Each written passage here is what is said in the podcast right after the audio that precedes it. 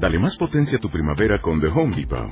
Obtén una potencia similar a la de la gasolina para podar, recortar y soplar con el sistema OnePlus de 18 voltios de Ryobi desde solo 89 dólares. Potencia para podar un tercio de un acre con una carga. Potencia para recortar el césped que dura hasta dos horas. Y fuerza de soplado de 110 millas por hora. Todo con una batería intercambiable. Llévate el sistema inalámbrico OnePlus de 18 voltios de Ryobi. Solo en The Home Depot. Haces más. Logras más.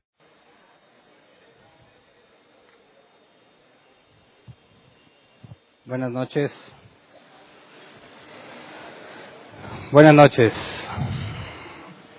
Perdónenme, tuve ciertos problemitas en llegar. Vamos a leer Apocalipsis 10 y 11 el día de hoy. Capítulos 10 y 11 es la meta. Vamos invictos, no me he retrasado, me ha sobrado tiempo. Vamos a ver cómo nos va hoy con las preguntas. El capítulo 10 es muy simple y corto.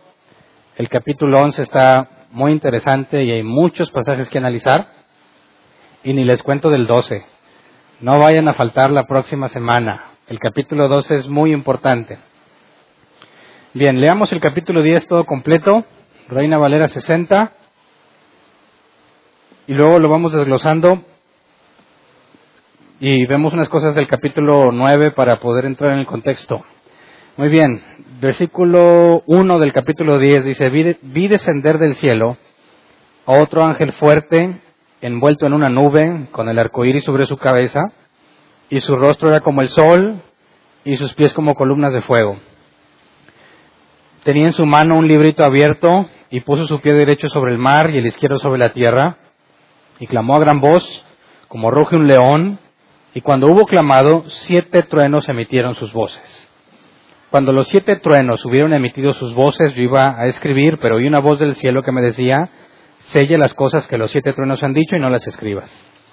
Y el ángel que vi en pie sobre el mar y sobre la tierra levantó su mano al cielo y juró por el que vive por los siglos de los siglos, que creó el cielo y las cosas que están en él, y la tierra y las cosas que están en ella, y el mar y las cosas que están en él, que el tiempo no sería más, sino que en los días de la voz del séptimo ángel, cuando él comience a tocar la trompeta, el misterio de Dios se consumará como Él lo anunció a sus siervos los profetas. La voz que oí del cielo habló otra vez conmigo y dijo, ve y toma el librito que está abierto en la mano del ángel, que está en pie sobre el mar y sobre la tierra. Y fui al ángel diciéndole que me diese el librito, y él me dijo, toma y cómelo, te amargará el vientre, pero en tu boca será dulce como la miel. Entonces tomé el librito de la mano del ángel y lo comí, y era dulce en mi boca como la miel, pero cuando lo hube comido, amargó mi vientre. Y él me dijo, es necesario que profetices otra vez sobre muchos pueblos, naciones, lenguas y reyes. Muy bien. ¿Quién es el ángel del versículo 1? Alguien escuchó una canción ya muy viejita que dice, un gran arco iris corona su ser, ¿no? Su rostro, con rostro de, ¿eh? ¿cómo es? Rostro de Fuego, Rostro de Sol. Eh, creo que es Danilo Montero, ¿no? Que la cantaba, una canción muy viejita. Bueno, ¿es este ángel con el librito Jesús? ¿O no es Jesús? Eh, dicen algunos, bueno, ruge como león, ¿verdad? Rostro como sol. Tiene un, en su mano un librito abierto y jura. Eh, quizás es tentador identificarlo con Jesús, ¿no? Pareciera que si vamos a Apocalipsis 1, 13 al 16, Apocalipsis 1, 13 al 16, digamos que pudiese en cierta forma coincidir con la descripción. Dice, y en medio de los siete candeleros, a uno semejante al Hijo del Hombre, vestido de una ropa que llegaba hasta los pies y ceñido por el pecho con un cinto de oro. Su cabeza y sus cabellos eran blancos como blanca lana, perdón, como nieve, sus ojos como llama de fuego, y sus pies semejantes al bronce bruñido, refulgente como en un horno, y su voz como estruendo de muchas aguas. Tenía en su diestra siete estrellas, de su boca salía una espada aguda de dos filos, y su rostro era como el sol cuando resplandece en su fuerza. ¿Se parecen? O sea, ¿nos estará hablando del mismo personaje? Aquí en Apocalipsis uno está hablando de Jesús, ¿verdad? En el capítulo 10 estará hablando de Jesús, sí o no? Bueno, resulta difícil eh, describir a Jesús como un ángel. En todo lo que estamos leyendo de Apocalipsis, no se le refiere a Jesús como ángel. Es el Hijo del Hombre, es el Cordero, es el León de la tribu de Judá. Pero no se le menciona como ángel. Así que eh, quizás en el Antiguo Testamento vemos el ángel de Jehová. Y algunas, en algunas ocasiones el ángel de, al ángel de Jehová se le adora o el ángel de Jehová es tratado como si fuera Dios. Y podemos decir que ya que el nombre de Jesús no estaba, no había sido revelado y en cierta forma el Hijo no había sido revelado como Hijo, pero sí teníamos a la palabra de Jehová, tenemos, y más adelante voy a entrar en ese detalle, en cuanto a los dos Jehovás, en cuanto a la presencia de Jehová, eh, pudiera ser que uno de los ángeles mencionados en el Antiguo Testamento sea Jesús. Pero en lo que estamos leyendo de Apocalipsis, a Jesús nunca se le identifica como un ángel. En el Nuevo Testamento, a Jesús nunca se le identifica como un ángel.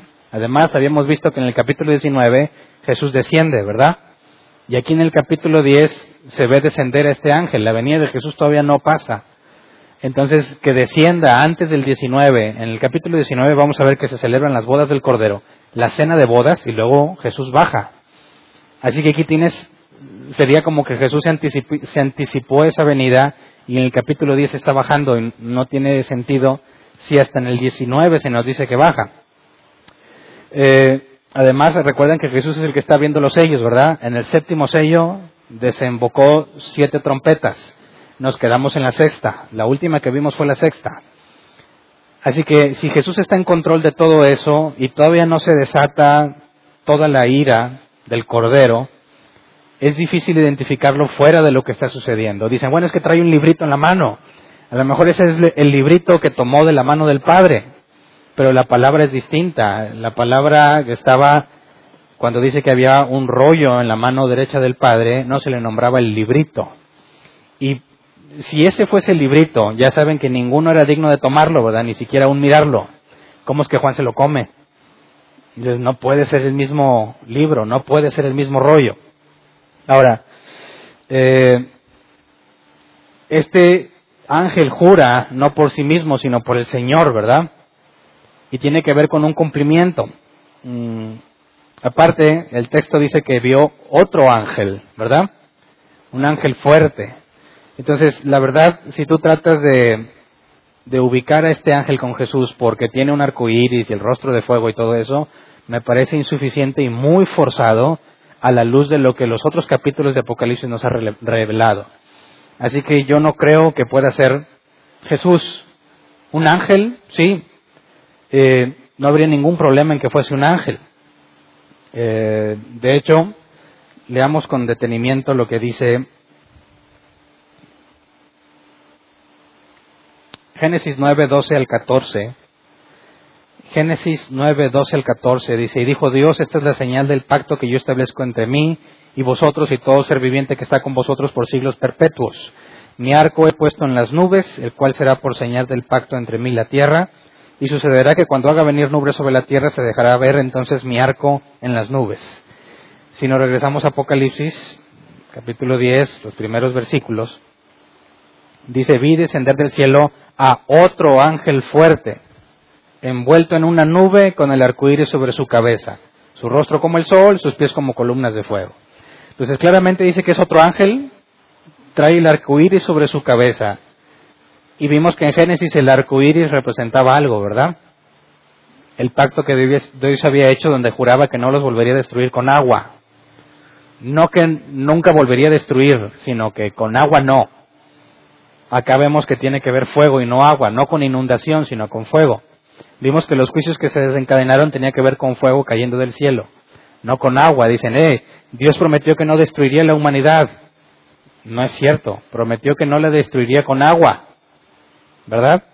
Pero lo que hemos visto tiene que ver con fuego, no tiene nada que ver con el agua. Entonces, este ángel puso su pie derecho sobre el mar y el izquierdo sobre la tierra. Clamó a gran voz, dice el versículo 3, como ruge un león, y cuando hubo clamado, siete truenos emitieron sus voces. estos siete truenos dijeron algo eh, entendible para Juan, ¿verdad? Dice el versículo 4, cuando los siete truenos hubieron emitido sus voces, yo iba a escribir. O sea que lo que Juan, o sea, los truenos que se oyeron, Juan entendió lo que se decía, estaba por escribirlo, y una voz del cielo le dice, seguí estas cosas, lo que los siete truenos han dicho, y no las escribas. ¿Por qué no las podemos saber? ¿Quién sabe? Juan escuchó, entendió y quiso escribir y no lo dejaron. Eh, podríamos tratar de decir, bueno, quizás si, se hubiese escrito eso, pues ya hubiéramos sabido cosas que no debemos de saber. Quizás hubiéramos sabido cosas interesantes sobre la venida de Jesús que no, que no debemos de saber o sobre lo que está sucediendo, pero no sería más que especulación. Si esto no, no le fue permitido escribirlo, es porque no necesitamos saberlo. ¿Ok? No hay nada en lo que dijeron que sea indispensable para la iglesia que lee el libro. Si Dios decidió que no se escribiera, confiamos en que por alguna razón no se nos concede oírlo. De hecho, Pablo dijo, ¿no? Que había subido al cielo, al tercero, y se le dio, se le permitió escuchar cosas que no es permitido decir a los hombres. Así que bueno, eso es algo que le queda a Juan. Apenas que estuviera Juan y preguntarle, no le escribiste, pero me lo puedes decir, ¿no? Sin escribirlo, a lo mejor, chance pega. Pero pues estaba en la isla de Patmos, ¿verdad? Encarcelado. Eh, era una situación complicada. Pero bueno, estos truenos que están hablando, eh, ¿se acuerdan cuando Jesús se bautizó? que se oyó una voz del cielo y nos dice, algunos dijeron que fue un trueno. Era tan fuerte la voz que algunos no la percibieron como una voz, sino como un trueno del cielo. Pero otros sí escucharon la voz. Entonces, la descripción de los siete truenos eh, podríamos identificarla con ese tipo de situaciones donde es tan potente que parece un estruendo en el cielo. Pero es claro que era la voz, era una voz entendible para Juan y que quiso escribir y no se le dejó. Entonces, eh, el juramento que hace el ángel, vamos a seguir leyendo en Apocalipsis,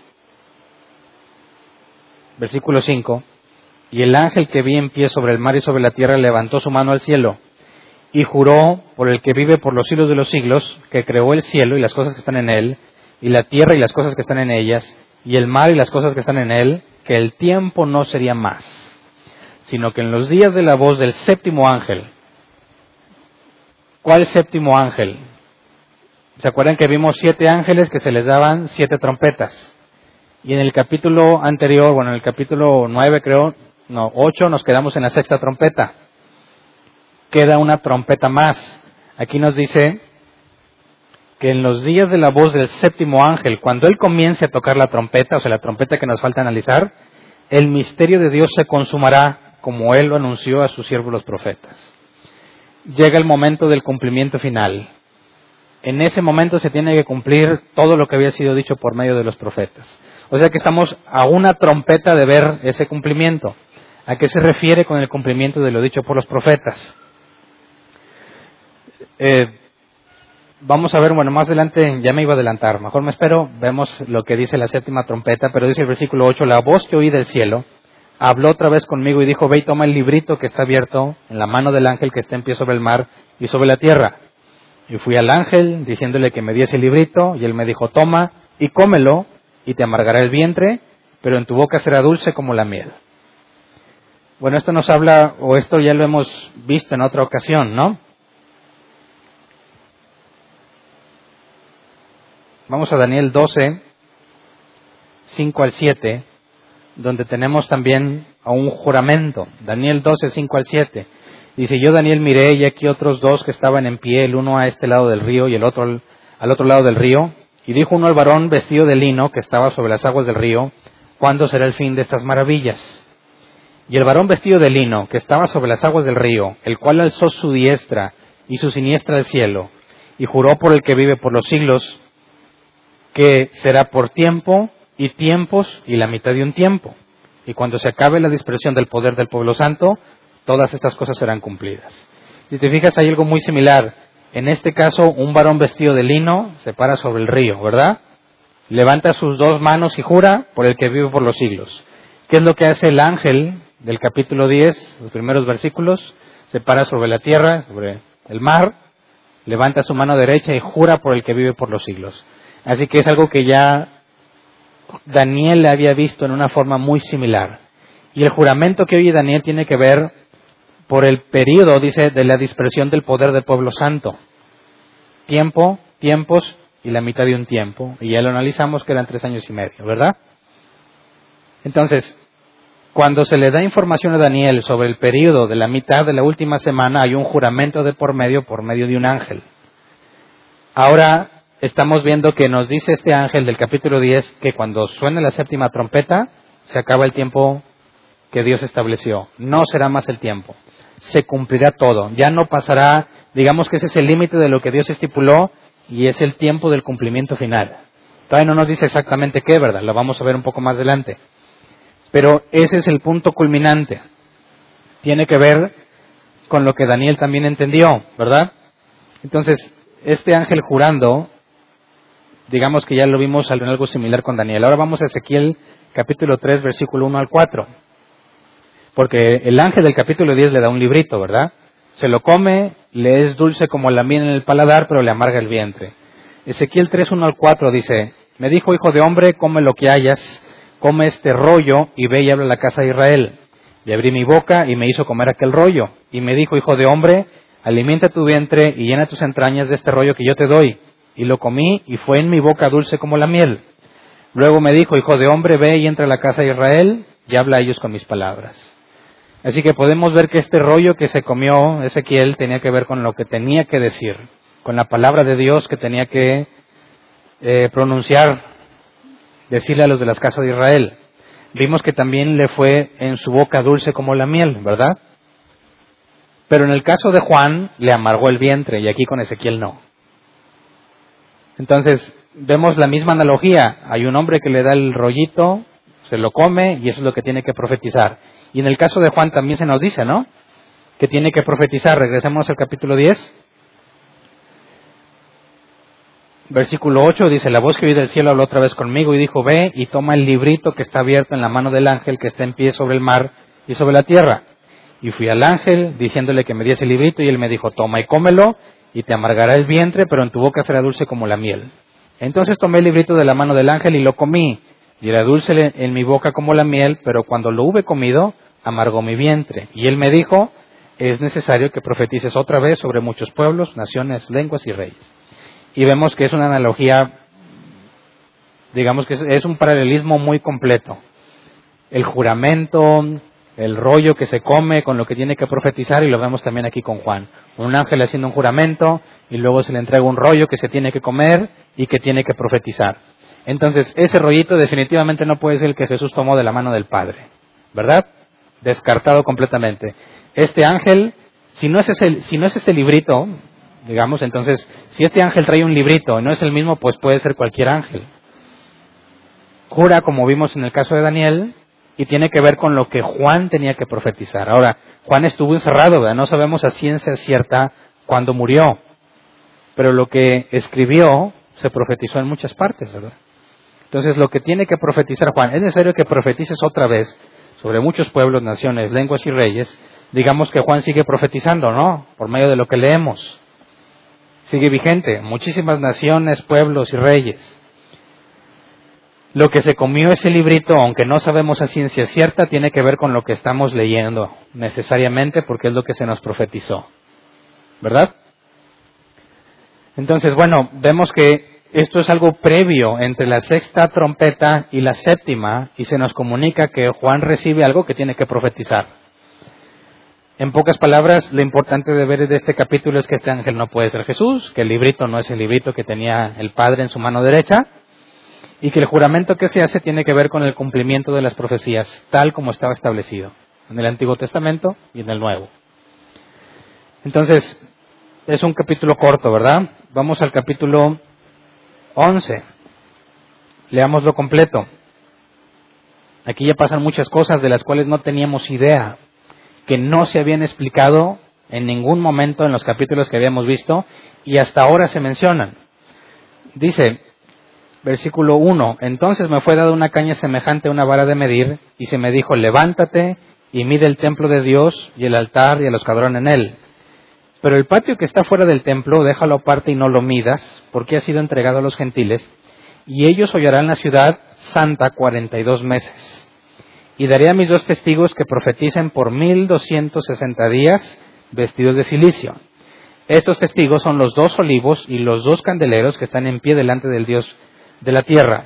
Si alguno quiere dañarlos, sale fuego de la boca de ellos y devora a sus enemigos. Y si alguno quiere hacerles daño, debe morir él de la misma manera. Estos tienen poder para cerrar el cielo, a fin de que no llueva en los días de su profecía, y tienen poder sobre las aguas para convertirlas en sangre, y para herir la tierra con toda plaga cuantas veces quieran. Cuando hayan acabado su testimonio, la bestia que sube del abismo hará guerra contra ellos y los vencerá y los matará. Y sus cadáveres estarán en la plaza de la grande ciudad que en sentido espiritual se llama Sodoma y Egipto, donde también nuestro Señor fue crucificado. Y los de, perdón, y los de los pueblos, tribus, lenguas y naciones verán sus cadáveres por tres días y medio y no permitirán que sean sepultados. Y los moradores de la tierra se regocijarán sobre ellos y se alegrarán y se enviarán regalos unos a otros porque estos dos profetas habían atormentado a los moradores de la tierra. Pero después de tres días y medio entró en ellos el espíritu de vida enviado por Dios y se levantaron sobre sus pies y cayó gran temor sobre los que los vieron. Y oyeron una gran voz del cielo que les decía, subid acá. Y subieron al cielo en una nube y sus enemigos los vieron. En aquella hora hubo un gran terremoto y la décima parte de la ciudad se derrumbó y por el terremoto murieron en número de siete mil hombres y los demás se aterrorizaron y dieron gloria al Dios del cielo. El segundo ay pasó, he aquí el tercer ay viene pronto. El séptimo ángel tocó la trompeta y hubo grandes voces en el cielo que decían, los reinos del mundo han venido a ser de nuestro Señor y de su Cristo, y Él reinará por los siglos de los siglos. Y los veinticuatro ancianos que estaban sentados delante de Dios en sus tronos se postraron sobre sus rostros y adoraron a Dios, diciendo, Te damos gracias, Señor Dios Todopoderoso, el que eres y que eras y que has de venir, porque has tomado tu gran poder y has reinado. Y se airaron las naciones, y tu ira ha venido, y el tiempo de juzgar a los muertos, y de dar el galardón a tus siervos los profetas, a los santos y a los que temen tu nombre, a los pequeños y a los grandes, y de destruir a los que destruyen la tierra y el templo de Dios fue abierto en el cielo, y el arca de su pacto se veía en el templo, y hubo relámpagos, voces, truenos, un terremoto y grande granizo. Así que aquí hay un cambio radical en lo que se nos estaba describiendo, ¿verdad? En los capítulos anteriores, los últimos que leímos, estaba todo destruido, ¿no? Había muchísima destrucción. Y ahora aquí tienes a las personas dándose regalos. Y dicen, Navidad. ¿Cuándo se dan las personas regalos? Pues en Navidad. Dice, bueno, algo va a pasar en Navidad, dicen algunos. ¿Qué onda con los dos testigos? ¿Estos dos testigos son justo antes de la séptima trompeta o no?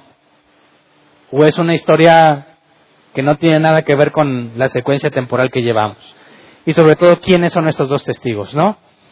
Hay teorías de que puede ser Moisés, Elías, Enoch, el apóstol Juan y otras que ahorita analizamos. Entonces, también se nos habla de una gran bestia que sube del abismo. ¿De dónde salió esa bestia si no se ha mencionado para nada? Entonces, este capítulo hace un cambio radical en lo que se nos estaba diciendo y es fácil que genere confusión porque ya se pierde el sentido de lo que estábamos leyendo. Se está esperando la última trompeta, ¿verdad? Y el ángel juró que ahí se cumpliría todo, el tiempo no sería más tenemos la imagen mental de que todo está destruido, ¿verdad? Y aquí hay un cambio radical, hay una bestia, la gente se da regalos. Estos dos testigos son un fastidio para los moradores de la tierra, no son mártires, tienen poder para hacer descender fuego del cielo, convertir el agua en sangre, cuantas veces quieran. ¿Qué harías tú con ese poder? Tú puedes hacer que descienda fuego del cielo cuantas veces quieras. Si tú vas caminando por la calle y dices aquí, fuego, cae. No sé, ves un bote con muchas moscas, fuego ahí, cae. Cuantas veces quieras. Si alguien te quiere hacer daño, fuego lo consume. Viene por la retaguardia, fuego y lo consume. ¿Qué haces con semejante poder? ¿Qué clase de personas son los dos testigos? ¿Qué tipo de personas son para que se les dé semejante poder? A quien más se le da, más se le demanda.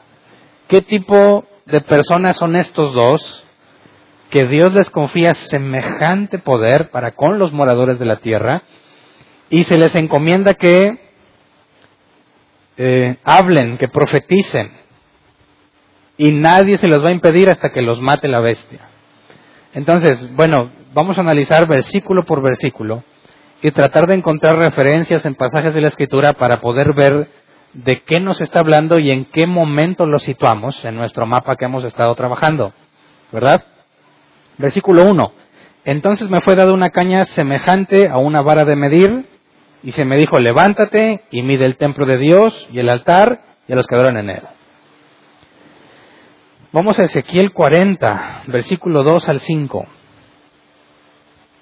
En este capítulo vemos algo similar con respecto al templo y medirlo. Ezequiel 42 al 5. En visiones de Dios me llevó a la tierra de Israel y me puso sobre un monte muy alto, sobre el cual había un edificio parecido a una gran ciudad hacia la parte sur. Me llevó ahí y aquí un varón cuyo aspecto era como aspecto de bronce y tenía un cordel de lino en su mano y una caña de medir y él estaba a la puerta. Y me habló aquel varón diciendo, Hijo de hombre, mira con tus ojos y oye con tus oídos y pon tu corazón a todas las cosas que te muestro, porque para que yo te las mostrase ha sido traído aquí. Cuenta todo lo que ves a la casa de Israel. Y aquí un muro fuera de la casa y la caña de medir que aquel varón tenía en la mano era de seis codos de codo y de a codo y palmo menor y midió el espesor del muro de una caña y la altura de otra caña. Entonces vemos que Ezequiel describe un edificio, ¿verdad? En alto. Si tú lees todo el capítulo 40 y subsecuentes, te describe el templo. Se está midiendo el templo. Pero es interesante que desde la primera vez que lo ve Ezequiel no sabe que es el, el templo, dice que es un edificio. Y conforme va avanzando este capítulo, vemos que aquí hay un ángel midiendo.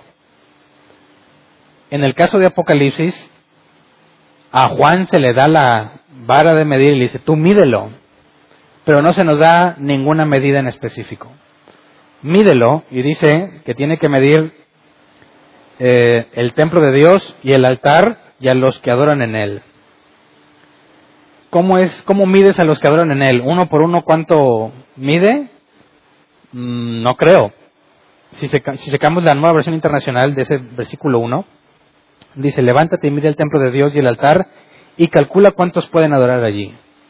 Entonces, medir a los que adoran ahí, pudiéramos entenderlo como determinar cuántos hay. No propiamente agarrar la vara y empezar a medirlos a todos, ¿verdad? Entonces, nos dice el versículo 2, pero el patio que está fuera del templo déjalo aparte y no lo midas, porque ha sido entregado a los gentiles, y ellos hollarán la ciudad santa 42 meses. Así que empecemos. Aquí, ¿quién se acuerda cuántos son 42 meses? ¿Cuántos días son? Que eran tiempo, tiempos y medio tiempo, ¿verdad? 42 meses eran tres años y medio. ¿Se acuerdan de toda esa conversión que hicimos al principio? Entonces, fíjate, aquí nos está diciendo que tiene que medir el templo de Dios, el altar, los que adoran en él, pero el patio no, ha sido entregado a los gentiles y ellos hollarán la ciudad santa 42 meses. Hollarán se puede traducir, según el original, también como pisotear. Pisotearán la ciudad santa. ¿Cuál es la ciudad santa? ¿Cuál es? Bíblicamente hablando. Jerusalén. ¿Será la iglesia? ¿Hay algún versículo que identifique a la iglesia como la ciudad santa? No. No hay ningún pasaje en la escritura que le llame a la iglesia la ciudad santa. Claramente la ciudad santa es Jerusalén. ¿Verdad? Así que durante 42 meses, ¿qué van a estar haciendo con Jerusalén? Pisotearla. ¿Verdad? Entonces, vimos que habíamos tratado de ubicar en tiempo. ¿Se acuerdan cuánto tiempo, durante cuánto tiempo tuvo, tenía poder el anticristo para hacer como quisiera? La primera mitad, ¿verdad? ¿Y se acuerdan de los siete sellos? ¿Dónde ubicamos los primeros cuatro o cinco? En la primera mitad, ¿verdad? Sexto y séptimo están en la segunda. Ahora, el séptimo sello está dentro de la segunda mitad y desencadena siete trompetas. Estamos justo antes de la séptima, estamos entre la sexta y la séptima. Dicen, estamos en esta mitad, ¿verdad? Y dice que ahí hay dos testigos también, ¿verdad? Y van a profetizar por 42 meses, que son meses de 30 días. Los mil y cacho que ahorita lo vemos para no equivocarme en el número, es exactamente el mismo periodo de los 42 meses. Entonces tienes a los dos testigos que van a profetizar durante tres años y medio. Y la ciudad santa será pisoteada por los gentiles tres años y medio. ¿Cuáles tres años y medio son? ¿Estos o estos?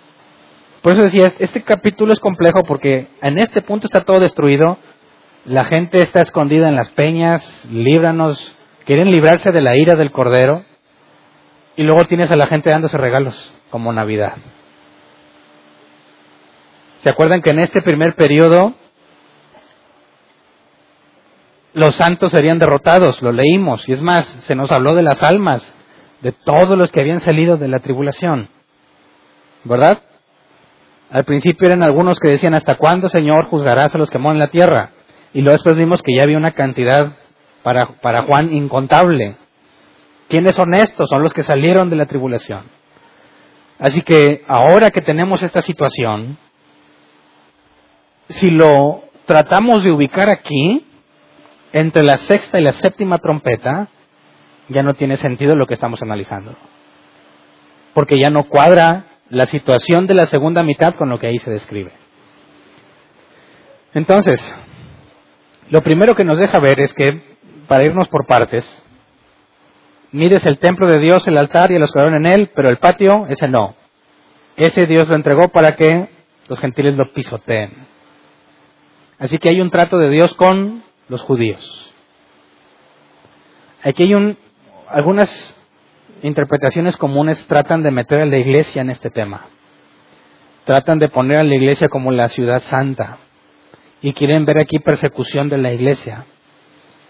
Pero no hay ninguna forma de meter a la iglesia aquí porque claramente se habla de la ciudad santa y de Jerusalén. Así que, aunque todavía no ubicamos en tiempo cuál mitad es, va a haber persecución para los judíos, ¿verdad? La ciudad santa será pisoteada. Eh, vamos a Daniel 9:27.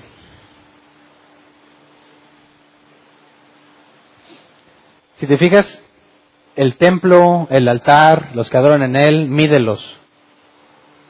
El patio ese no lo midas, ese es de los gentiles tiene que ver con algo del templo, ¿verdad? Daniel 9:27 dice, y por otra semana confirmará el pacto con muchos, a la mitad de la semana hará cesar el sacrificio y la ofrenda. Después, con la muchedumbre de las abominaciones, vendrá el desolador hasta que venga la consumación y lo que está determinado se derrame sobre el desolador. A la mitad de la semana hará cesar el sacrificio y la ofrenda. Así que el templo que Juan está viendo es el templo de este periodo donde se cesará el sacrificio y la ofrenda. Y dice que la parte del patio será entregada para que sea pisoteada durante tres años y medio. Sabemos de antemano por las profecías de Daniel y lo que hemos visto de los jinetes, el primer y el segundo jinete que salieron venciendo y para vencer, la autoridad que se le dio, lo que juró el ángel en el periodo de la gran tribulación, lo hemos ubicado aquí siempre, ¿verdad? Cuando hará un pacto de paz y luego los traicionará y traerá destrucción. Y sabemos que a la mitad se hará cesar el sacrificio y la ofrenda. Luego vamos a lo que dijo Pablo, segunda de Tesalonicenses 2, 1 al 6.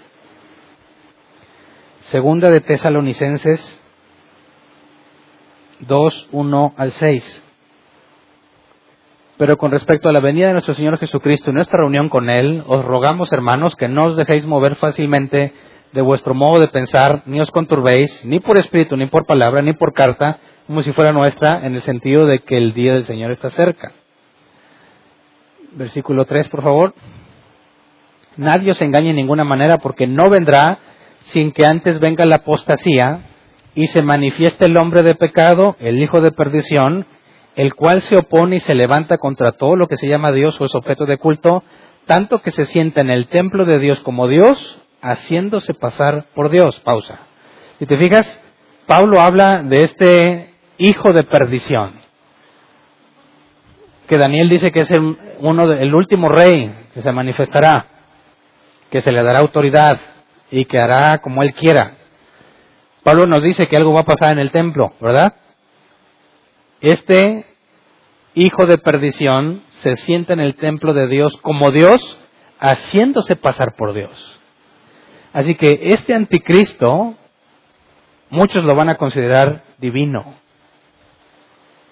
Por eso es que, lo había comentado en capítulos anteriores, la idea de que el anticristo se manifieste como el Mesías prometido para los judíos tendría mucho sentido. Porque el pacto que hace tiene que ver con la ciudad de Jerusalén, con los judíos. La persecución y lo que va a haber ahí atrás tiene que ver con los judíos. El atrio ha sido entregado para que sea pisoteado por los gentiles tres años y medio. Durante los primeros tres años y medio el anticristo tiene poder para hacer y deshacer como él quiere. Así que nos está hablando del templo, donde va a pasar lo que dijo Daniel, donde va a pasar lo que dijo Pablo, en este periodo de tiempo o en este. ¿Dónde es donde el anticristo tiene poder para hacer lo que quieres aquí? ¿Quién va a matar a los dos testigos? La bestia. Todavía no sabemos quién es esa bestia porque no nos lo ha dicho. Pero en el capítulo 13 lo vamos a ver. Apocalipsis se refiere a la, o se, les dice bestia tanto al anticristo como al falso profeta, aunque todavía no hemos leído nada del falso profeta. Pero la bestia que va a vencer a los dos testigos tiene que ver con el anticristo, aunque ahorita no lo puedo probar, pero más adelante en los capítulos que siguen lo vamos a ver. Entonces, fíjate, Juan tiene que medir el templo donde sucederán esas cosas, ¿verdad? Pero Ezequiel también habla de medir un templo, lo leímos en Ezequiel 40. Pero el templo que Ezequiel ve que miden no es necesariamente este mismo. Porque no tengo tiempo para verlo, pero si tú ves los capítulos que siguen de Ezequiel, te habla de cosas que sería imposible que sucedieran aquí en la tierra antes del milenio. Así que el templo que Ezequiel ve que se mide, muchos le llaman el templo milenial, lo que sucederá durante el milenio de Cristo. Y el templo que Juan ve es el templo donde el anticristo se hará pasar por Dios y donde hará cesar el sacrificio y la ofrenda. Así que Juan está describiendo el templo terrenal y aunque está entre la sexta y la séptima trompeta, si te fijas, vamos a Apocalipsis, cómo habla en futuro. Regresemos a Apocalipsis 11. Versículo 2, pero el patio que está fuera del templo déjalo aparte y no lo midas, porque ha sido entregado a los gentiles y ellos hollarán la ciudad santa 42 meses. Así que habla en futuro, ¿verdad? Pero si te fijas, no está, no está siguiendo la misma, el mismo relato que vimos en el capítulo 10, porque ahora habla directamente con Juan. Y le está diciendo a Juan, mide el templo, en la parte de afuera no la miras porque habla en, futuro. Los gentiles pisotearán. Así que para Juan, tanto este como este son futuro, ¿verdad?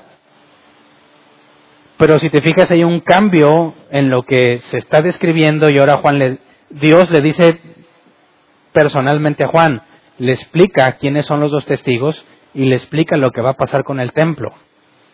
Así que sigamos leyendo, dice, Versículo 3, y daré a mis dos testigos que profeticen por 1260 días vestidos de silicio. Y es, son los mismos 42 meses. Entonces, mientras la ciudad santa es pisoteada, va a haber dos testigos profetizando. Y estos son los dos olivos aquí mencionados. Que dice el versículo 4, estos testigos son los dos olivos y los dos candeleros que están en pie delante del Dios de la tierra. Ahora, estos dos testigos son los dos olivos. Ahí hay una analogía, ¿verdad? No está, no está diciéndolo en sentido literal que realmente son dos arbolitos. Son dos testigos, son los dos olivos. Y ahí hay una comparación en sentido figurado. Pero nos da información de algo que ya se nos ha dicho en la escritura. Ya se nos han hablado de dos olivos. Y se nos ha dicho literalmente qué son esos dos olivos. Para empezar, ¿por qué dos? ¿Por qué no tres o cuatro o más, verdad? Vamos a Deuteronomio 19:15. Deuteronomio 19:15. Dice, no se tomará en cuenta un solo testigo contra ninguno en cualquier delito ni en cualquier pecado en relación con cualquier ofensa cometida. Solo por el testimonio de dos o tres testigos se mantendrá la acusación. Entonces, dos testigos es lo mínimo que se requiere para poder acusar formalmente a alguien. Dios puso esa estipulación y cuando tiene manda a testigos para acusarlos, manda dos, mínimo dos para que sea válido. ¿Verdad? Así que el hecho de que sean dos tiene sentido con lo que Dios ya había dicho que se requería para acusar a alguien. Y estos dos profetas, dos testigos, están para acusar al pueblo, a todos los moradores de la tierra. Y Dios establece que sean dos, pero regresémonos a la parte que no leí en 2 Tesalonicenses 2. Versículo 3, desde el 3 hasta el 6. Nadie os engañe en ninguna manera porque no vendrá sin que antes venga la apostasía y se manifieste el hombre del pecado, el hijo de perdición, el cual se opone y se levanta contra todo lo que se llama Dios o es objeto de culto, tanto que se siente en el templo de Dios como Dios, haciéndose pasar por Dios. Versículo 5. ¿No os acordáis que cuando yo estaba todavía con vosotros os decía esto? Y ahora vosotros sabéis lo que lo detiene a fin de que a su debido tiempo se manifieste. Así que más adelante regresaremos a estos pasajes, pero Pablo nos dice que el hombre de perdición, el que hará algo en el templo, de lo cual Daniel dijo que era este último rey, a lo que nosotros le llamamos el anticristo, hay algo que lo detiene a fin de que se manifieste a su debido tiempo. ¿Cuándo se va a manifestar ese hombre? En nuestro mapa, ¿en qué momento se manifiesta? Aquí, ¿verdad? El primer jinete que sale venciendo y para vencer. Así que lo que va a pasar en el templo con hacer cesar el sacrificio y la ofrenda tiene que ver con este hombre que se va a hacer pasar por Dios. Entonces imagínate, los judíos actualmente están esperando a su Mesías, ¿verdad? Y tú tratas de decirles que es Jesús y no te creen. Dicen, no, porque el Mesías nuestro va a traer paz. Va a traer paz a la tierra. Y dicen, tu Jesús no trajo paz a la tierra. Es más, dicen ellos, tú Jesús dijo, no crean que vine a traer paz, sino espada, porque así lo dice, ¿verdad? Jesús dijo, no crean que vine a traer paz, vine a traer espada. Así que ellos dicen, tu propio Jesús te dice que Él no es el Mesías, porque la profecía en cuanto al Mesías es que Él traería paz, y Jesús claramente dijo que Él no venía a traer paz. Así que cuando se manifieste este hombre, del cual ya hemos hablado, con un reino global, y traiga paz, ¿Qué van a pensar los judíos acerca de este hombre? Muy seguramente dirán, este es el Mesías que estábamos esperando. Y hay tradiciones rabínicas que hablan de este Mesías como alguien divino. Más adelante lo veremos. Entonces, tienes las profecías del Mesías triunfante y las profecías del Mesías sufriente. El Mesías viene a eliminar el pecado, pero también el Mesías venía a morir. Y dicen ellos, es que no se pueden hacer las dos cosas al mismo tiempo, porque ellos esperan que suceda al mismo tiempo. Así que hablan de la posibilidad de dos Mesías, uno que viene a sufrir y uno que viene a triunfar. Para nosotros es muy claro, es el mismo, pero primero, primero vino a sufrir, luego viene a triunfar, lo que tiene que ver con la séptima trompeta. Pero para los judíos ortodoxos, aquellos que no creen en Jesús como el Mesías, cuando se levante un hombre que va a traer paz mundial, aunque todavía no puedo demostrarles esa paz mundial, más que por lo que se dijo del jinete, que salía venciendo y para vencer, lo van a identificar como un ser divino. Entonces, si te fijas, quisiera que nos guardáramos en la mente el versículo 6. Ahora vosotros sabéis que lo detiene a fin de que a su debido tiempo se manifieste. Y la pregunta es quién lo detiene o qué lo detiene. Y la responderemos en capítulos más, más adelante. Pero si te fijas, el anticristo no se manifiesta porque hay algo o alguien que lo detiene para que sea a su debido tiempo, para que llegue hasta ese momento. En ese momento, ese algo o alguien que lo detiene va a dejar de detenerlo. Entonces se va a manifestar. Bien. Vamos ahora a Zacarías 4, 1 al 3, donde se nos habla de los dos olivos. Zacarías 4, 1 al 3. Volvió el ángel que hablaba conmigo y me despertó como un hombre que es despertado de su sueño. Y me dijo, ¿qué ves? Y respondí, he mirado y aquí un candelabro todo de oro con un depósito encima y sus siete lámparas encima del candelabro y siete tubos para las lámparas que están encima de él y junto a él dos olivos, el uno a la derecha del depósito y el otro a su izquierda. Ahí están dos olivos, ¿verdad? Vamos al versículo 11 al 14, ese mismo capítulo. Versículo 11 al 14. Dice, hablé más y le dije, ¿qué significan estos dos olivos a la derecha del candelabro y a su izquierda? Hablé aún de nuevo y le dije, ¿qué significan las dos ramas de olivo que por medio de dos tubos de oro vierten de así aceite como oro? Y me respondió diciendo, ¿no sabes qué es esto? Y dije, Señor mío, no. Y él dijo, estos son los dos ungidos que están delante del Señor de toda la tierra. ¿Qué se nos dice en Apocalipsis 11? Que estos dos testigos son los dos olivos. Así que hay una analogía entre lo que Zacarías vio y lo que Juan está viendo. No es la primera vez que se utilizan dos ungidos para algo. Leamos ese mismo versículo 14 en la traducción lenguaje actual. Dice, él me explicó, estos dos olivos representan a Zorobabel y a Josué, el Dios de toda la tierra los ha elegido para que estén a su servicio. El original no dice eso, ¿eh? La traducción lenguaje actual es una traducción libre, en el sentido de que no te traduce literalmente. Ellos o el equipo de traductores tratan de explicarte lo que ellos entienden partiendo de lo que el texto dice. Así que es común que encuentres palabras y frases que no están en el original, pero que ellos escriben con el objetivo de que entiendas lo que el original dice. Ahora, la, traducción lenguaje actual dice, estos dos olivos son Sorbabel y Josué, así directo, ¿verdad? El original dice, estos son los dos ungidos, nada más. ¿De dónde se sacó la traducción lenguaje actual que son Sorbabel y Josué? Bueno, si tú lees un capítulo antes, habla de Josué. En este capítulo 4 habla de Zorobabel. Josué era el sumo sacerdote. Zorobabel era el gobernador de Judá, el primer equipo que fue a reconstruir eh, el templo y la muralla, los primeros enviados a reconstruir la ciudad.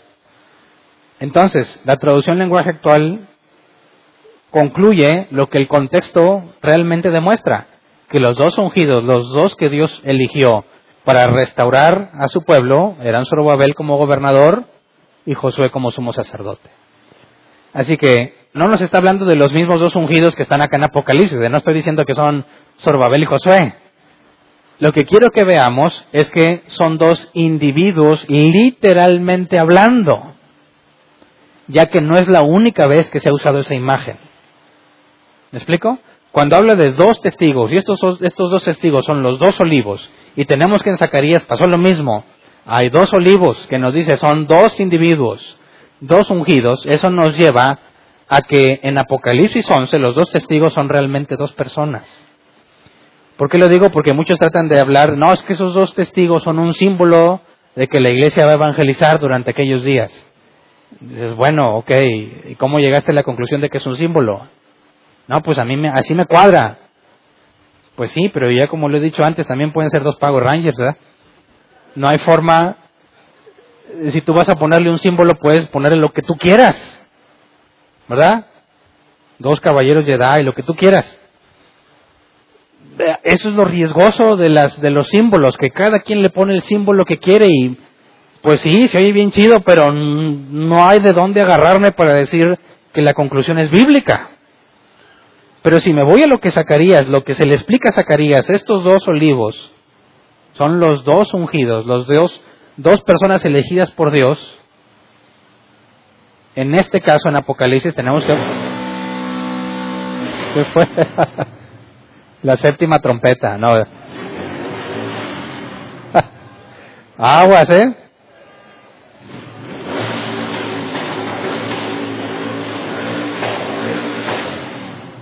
No.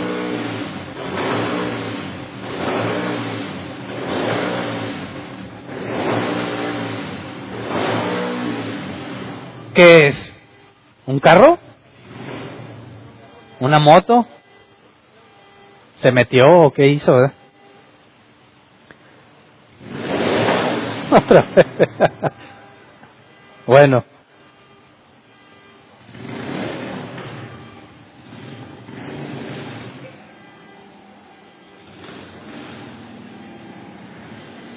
Gracias a Dios ya se fue la moto, ¿verdad? Continuamos entonces. La idea es entender que por la comparación y la analogía que el propio eh, libro de Zacarías demuestra, debemos concluir que está hablando de dos individuos, ¿verdad? Dos personas y no es justificar, no es justificable este, tratar de meter aquí analogías. Ahora, los olivos, normalmente el olivo es usado como analogía para los israelitas. Vamos a Jeremías 11, 16 y 17. Jeremías 11, 16 y 17 dice, olivo verde, hermoso en su fruto y en su parecer, llamó Jehová tu nombre. A la voz de recio estrépito hizo encender fuego sobre él y quebraron sus ramas. Porque Jehová de los ejércitos que te plantó ha pronunciado mal contra ti a causa de la maldad de la casa de Israel y la casa de Judá han hecho, provocándome a ira con incensar a Baal. Y aquí los israelitas son identificados con un olivo verde.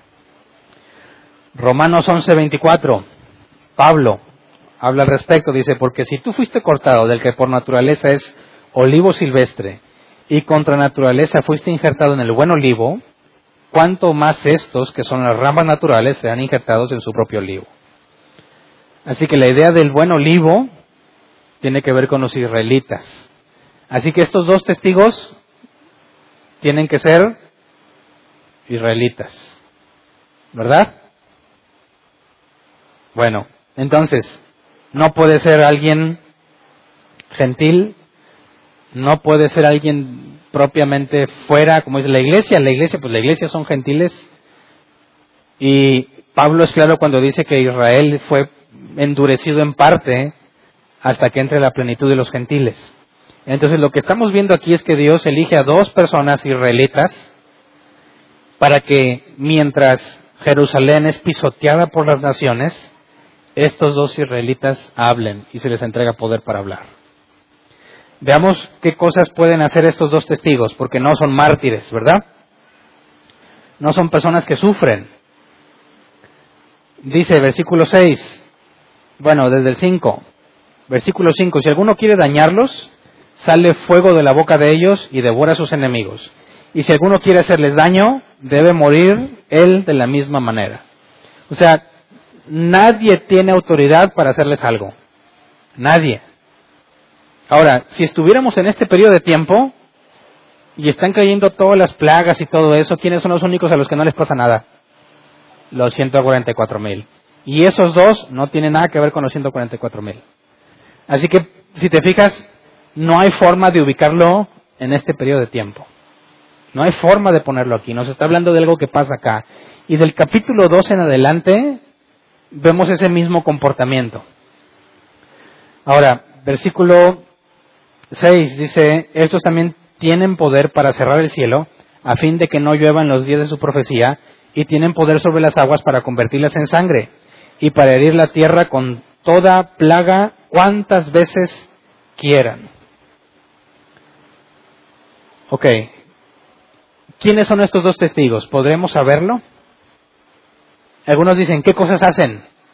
No, pues cae fuego del cielo y pueden convertir las aguas en sangre y herir la tierra con toda plaga. ¿Quiénes han hecho eso ya en la Biblia?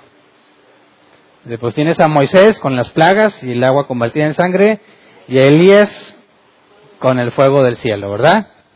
Ahora hay un grave error. No es Elías quien hizo descender fuego del cielo. ¿Verdad que no? Era una prueba que el verdadero Dios haga descender fuego del cielo. Así que no es Elías quien hizo descender fuego del cielo. Elías estuvo en, en el momento en que descendió fuego del cielo cuando retó a los profetas de Baal. Pero no estaba en poder de Elías hacer que el fuego descienda. ¿Era Moisés quien tenía poder para traer las plagas? Tampoco. Dios le decía exactamente lo que tenía que hacer. Así que esta situación es distinta. Dios le dice a estos dos, ustedes háganle como quieran. Úsenlas cuantas veces quieran. Si alguien los quiere dañar, el fuego los va a matar. Y pueden usar las plagas y convertir el agua en sangre como quieran. Así que eh, ya no es lo mismo, voy a tratar de ver, bueno, es que es Moisés y Elías, no es la misma autoridad. Dice, no, Hernán, pero chance y sí, ¿no? pues bueno, hagamos un análisis un poco más profundo sobre los candidatos a los dos testigos y agreguemos un pasaje, ¿no? Vamos a Hebreos 9:27, como para hacerlo, como dice, más picoso. Eso es algo que normalmente se utiliza para tratar de darle identidad a estos dos testigos. Nos dicen, mira, que estos dos testigos no sabemos de dónde vienen, pero vienen a morir, ¿verdad? En cierta forma hay una analogía con Jesús, ¿no? Jesús vino a cumplir un ministerio terrenal. Jesús dijo claramente que mientras no llegara su hora, no, o sea, no, no Jesús, los, los, los que escribieron el Evangelio decían que quisieron apedrearlo, pero como no había llegado su hora, no lo apedrearon, ¿verdad? Quisieron aventarlo o despeñarlo, pero como no había llegado su hora, no, no pasó. Y cuando lo crucificaba, pues porque esa era su hora. Y si te fijas, es muy similar. Los dos testigos tienen poder para hacer lo que sea, pero llega el momento en que los van a matar. Muy bien. Hebreos 9:27 dice, y de la manera que está establecido para los hombres que mueran una sola vez, y después de esto, el juicio, y hasta ahí nos quedamos, lo que me interesa de este versículo es que nos dice que se tienen que morir una sola vez, ¿verdad? Y después el juicio. Entonces algunos empiezan a ver, ¿quiénes no se han muerto ni una vez? Ya que estos dos vienen a morirse, no sería probable que si hay alguien en la Biblia que no se ha muerto ni una vez, venga a morirse. Y dicen, bueno, ¿quiénes, ¿de quiénes tenemos testimonio bíblico de que no se han muerto? Enoch y Elías, aunque algunos aseguran que sí, que Elías no se fue al cielo, sino que andaba en la tierra porque después escribió una carta al profeta Elías, aunque no sabemos si era el mismo Elías, ¿verdad? O si fue escrita en su nombre. Pero entonces tratemos de hacer un, eh, un análisis para tratar de determinar quiénes pueden ser estos testigos. ¿Qué candidatos usarías? Por el tipo de, de plagas, hablamos que bajo... Ah, caray. no use Sharpie, ¿verdad? No, este sí, sí es bueno. ¿Alguien me podría pasar un, un trapito es que me lo pusieron al revés. ¿Me ayuden a darle la vuelta, por favor? la parte buena es la de atrás. A ver, lo cargamos. Aguas con el abanico. Ahí está. No te me vayas a caer de ahí de la plataforma.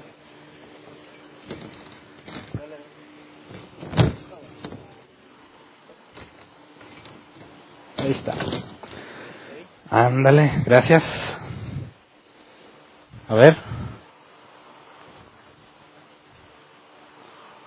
Ah, eso era. Ok, candidatos vimos que Moisés por las plagas, ¿verdad? Elías por el fuego del cielo. Enoch, porque no se murió. ¿Verdad? ¿Quién más? Elías, pues ya lo dijimos, ¿verdad? Aunque dicen, pues no se murió, ¿verdad? Fue llevado en un torbellino. ¿Quién nos queda? Yo mencioné a Juan. ¿Verdad?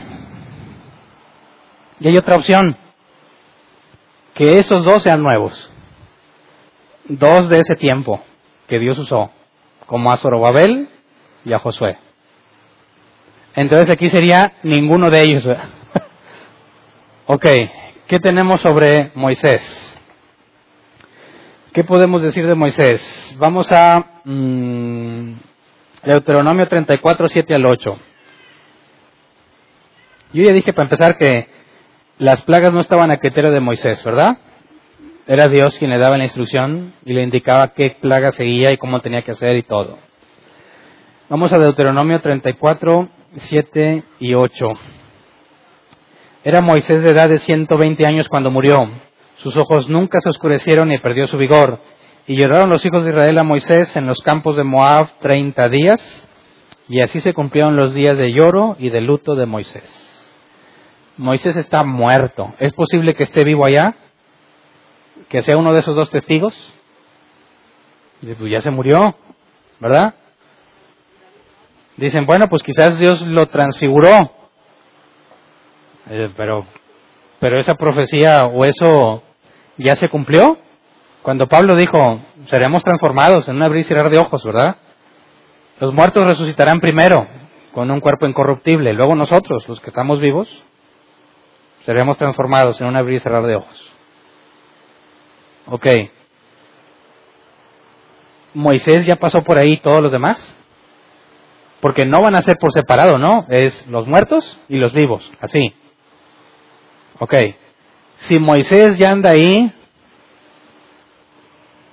y ya tiene un cuerpo glorificado, ¿cómo lo mataron? Porque los van a matar, ¿verdad? Y el cuerpo glorificado ese ya no muere. Ay, así que, oye, ¿qué onda con Moisés entonces? Pues ya se murió. Y dije, pues no se ha muerto. Ah, quizás dices, no se ha muerto, anda en algún lugar que no sabemos. Y Dios lo llevó ahí para que se muriera. No, pues ya se murió, ya lo leímos que se murió. Y si tiene un cuerpo glorificado, pues la Biblia dice que ese cuerpo glorificado ya no experimenta muerte y lo mataron. Así que mm, Moisés no puede ser, ¿verdad? Lo descartamos. Elías.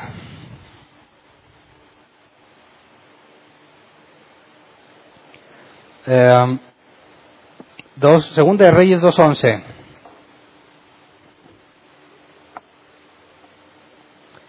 Segunda de Reyes 2.11. Y aconteció que yendo ellos y hablando, he aquí un carro de fuego con caballos de fuego, apartó a los dos, y Elías subió al cielo en un gran torbellino.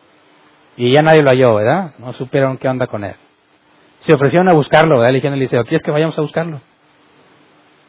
Lo que vieron es que se lo llevó un torbellino y a lo mejor lo aventó por ahí. Era la expectativa de algunos, pues a lo mejor cayó en algún lado y iban a buscarlo. No lo hallaron.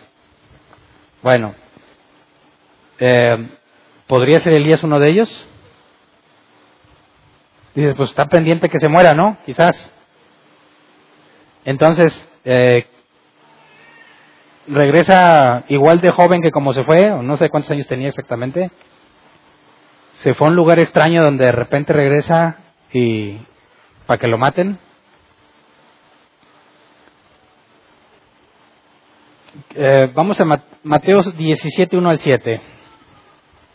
Mateo 17, 1 al 7. Seis días después, Jesús tomó a Pedro y a Jacobo y a Juan su hermano y los llevó aparte a un monte alto y se transfiguró delante de ellos y resplandeció su rostro como el sol y sus vestidos se hicieron blancos como la luz. Y aquí se le parecieron Moisés y Elías hablando con él. Entonces Pedro dijo a Jesús, Señor, bueno, es para nosotros que estemos aquí. Si quieres, hagamos aquí tres enramadas, una para ti, otra para Moisés y otra para Elías. Mientras él aún hablaba, una, nube de luz los cubrió y aquí una voz desde la nube que decía, este es mi hijo amado en quien tengo complacencia, a él oíd. Al oír esto los discípulos se postraron sobre sus rostros y tuvieron gran temor. Entonces Jesús se acercó y los tocó y dijo, levantaos y no temáis. Tienes a Moisés que ya estaba muerto, ahí lo vieron. Y a Elías, que no sabemos qué onda, pero ahí lo vieron. Entonces, ¿sería posible que Dios lo regrese? Ya analizamos el caso de Moisés y lo descartamos. ¿Qué me dices de Elías? ¿Hay alguna mm, objeción para Elías? Pues no, pero si estamos partiendo de que se tiene que venir a morir, vamos a avanzar y el rato te doy otro pasaje que, que nos va a poner en conflicto la idea de que sea Elías. Pero hasta lo que hemos visto aquí diríamos, bueno, sería posible que estuviera ahí, ya que Moisés estuvo ahí, ya estaba muerto, Elías no necesariamente está muerto, pero estuvo ahí, vio a Jesús, ¿por qué estaría ahí? ¿Por qué estarían hablando con Jesús? No lo sabemos. ¿Por qué Moisés estaba allí? Quisiera que viéramos esto brevemente. ¿Por qué Moisés, quien ya había muerto, ahora está hablando con Jesús? Vamos a Éxodo 33, 18 al 21. Éxodo 33, 18 al 21. Él entonces dijo, te ruego que me muestres tu gloria. Aquí es Moisés, ¿verdad? Quien le pide a Dios, te ruego que me muestres tu gloria. Y, él, y le respondió, yo haré pasar todo mi bien delante de tu rostro y proclamaré el nombre de Jehová delante de ti y tendré misericordia del que tendré misericordia y seré clemente para con el que seré clemente. Dijo más, no podrás ver mi rostro porque no me verá hombre y vivirá. Y dijo a un Jehová, he aquí un lugar junto a mí y tú estarás sobre la peña. O sea que Moisés dijo, déjame ver tu gloria, déjame verte. Y Dios le dijo, no, no puedes verme, no me verá hombre y vivirá. ¿Verdad?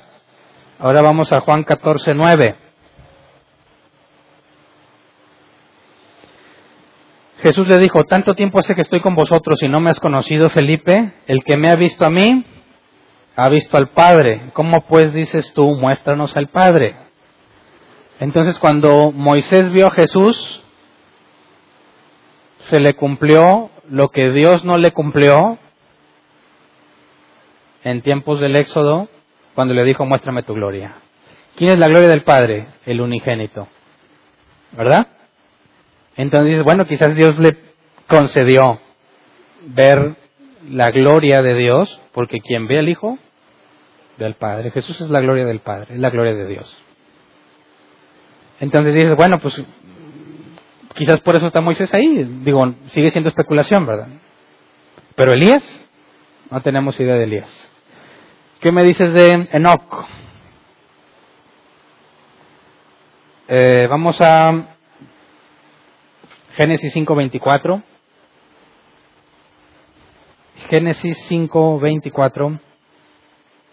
Caminó pues Enoch con Dios y desapareció porque le llevó Dios. Bueno, Hebreos 11.5. Hebreos 11.5. Por la fe no fue traspuesto para no ver muerte y no fue hallado porque lo traspuso Dios y antes que fuese traspuesto tuvo testimonio de haber agradado a Dios. Así que claramente dice, no se murió. Bueno, ahora vamos en ese mismo capítulo Vamos al versículo 13. Mm, Hebreos 11:13. Conforme la fe murieron todos estos sin haber recibido lo prometido, sino mirándolo de lejos y creyéndolo y saludándolo y confesando que eran extranjeros y peregrinos sobre la tierra. Cuando dice que murieron todos estos, ¿está incluido Enoch? ¿Sí o no? Si decimos que sí, entonces tenemos que echar la Biblia a la basura porque el autor de Hebreos dijo que no vio muerte. Así que si estos se murieron cuando dijo que Enoch no vio muerte, tienes una contradicción, ¿verdad? Porque te está diciendo que se murió y que no se murió en la misma relación y en el mismo sentido. Es una contradicción. El punto es que cuando dice que por la fe murieron todos estos, todos estos, obviamente no puedes incluir al que dijo que no murió, ¿verdad? Entonces, nomás es ahí para aclarar, porque eso es algo muy usado por los ateos. Dicen, ah, no es cierto, sí se murió, y ahí hay un error en la Biblia. Que primero dijo que no se murió y dijo que sí. No. Si claramente está diciendo que Enoch no se murió, cuando dice todos estos, pues son todos los demás, que sí se murieron. Entonces, bueno, Enoch no se murió, ok. Pero ¿Es un olivo? ¿Es un israelita? No, Enoch es antes. Nada que ver con Jacob. Enoch no es israelita. Enoch es gentil. ¿Abraham es israelita? Claro que no. es gentil. Así que Enoch lo podemos calificar como uno de los olivos. ¿No? Ok, el apóstol Juan. Vamos a Juan 21, 22 al 23.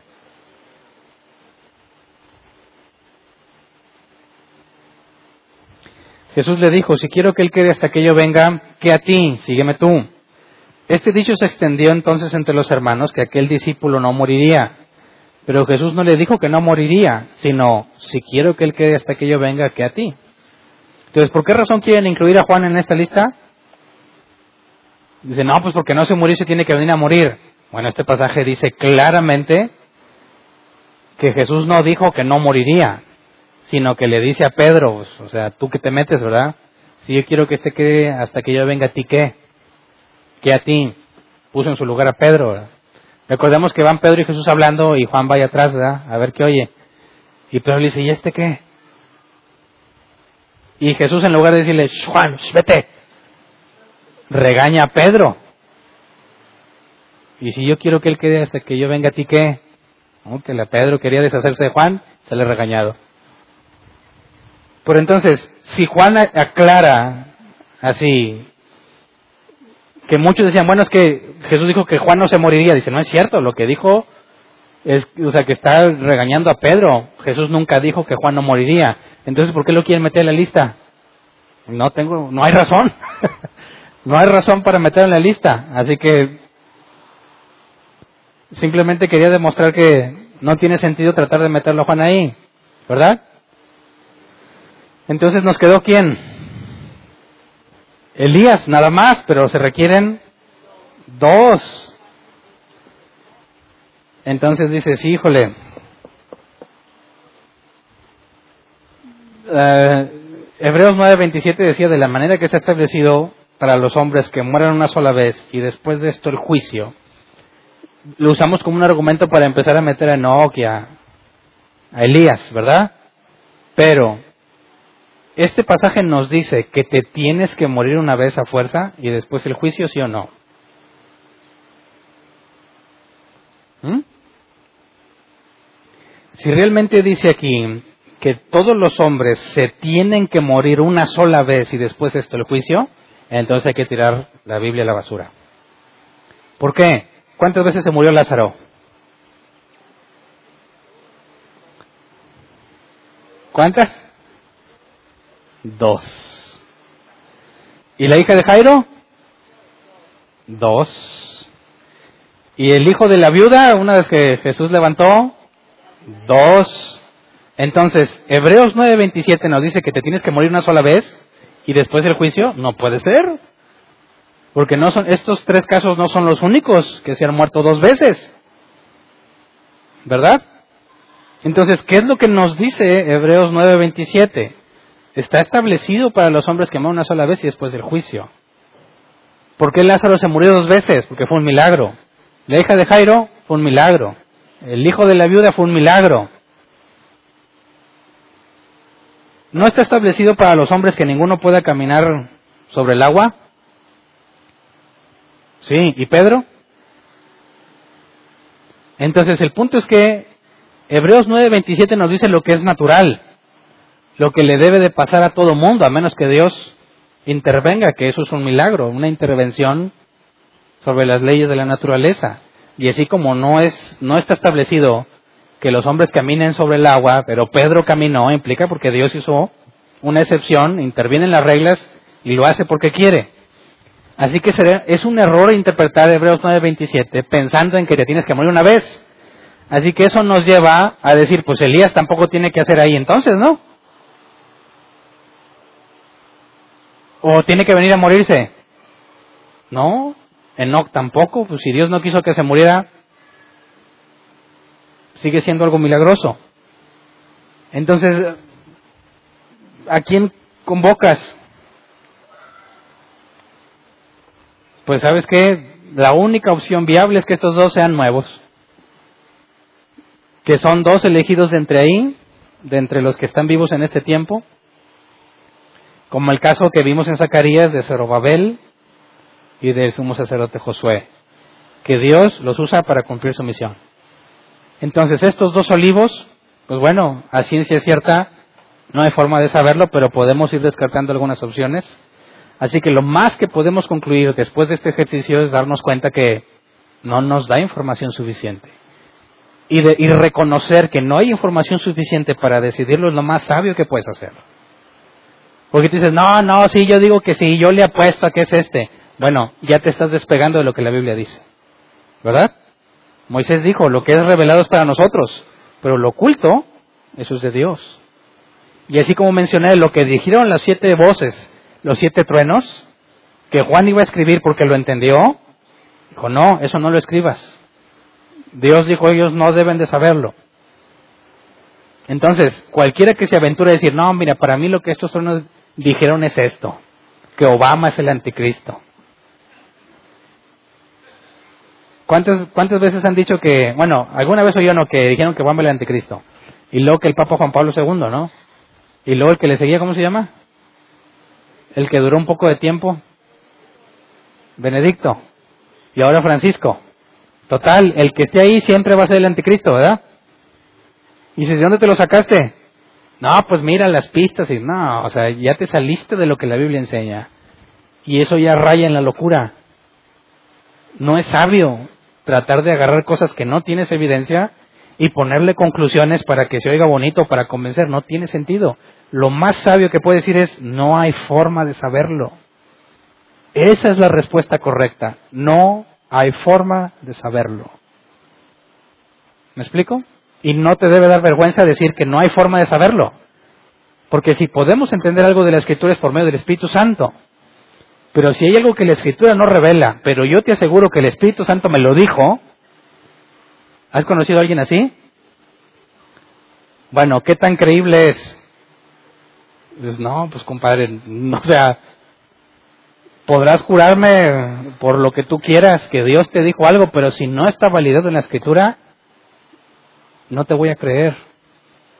Porque si realmente fuese importante para mi vida cristiana, Dios lo hubiese dejado escrito. ¿Me explico? Bueno, entonces, no hay forma de saber quiénes son y esa es la respuesta bíblica, ¿verdad? No hay forma. Es viable pensar que sean dos personas que en ese tiempo van a ser elegidas para cumplir esa misión en particular. Y lo que les va a tocar vivir, pues es difícil. Regresémonos a Apocalipsis, versículo 7, Apocalipsis 11, 7. Cuando hayan acabado su testimonio, la bestia que sube del abismo hará guerra contra ellos y los vencerá y los matará. Es interesante ver cómo... ¿Quién es el que le está diciendo esto? ¿Juan está diciéndonos o Juan está escribiendo lo que le dijeron? Fíjate, nos dice Juan que cuando hayan acabado su testimonio, la bestia que sube del abismo hará guerra contra ellos y los vencerá y los matará. Dicen, ¿cómo Juan ¿Cómo supo eso Juan si todavía no lo escribe? Dice, no, el que, no, es, no es Juan el que está hablando, ¿verdad?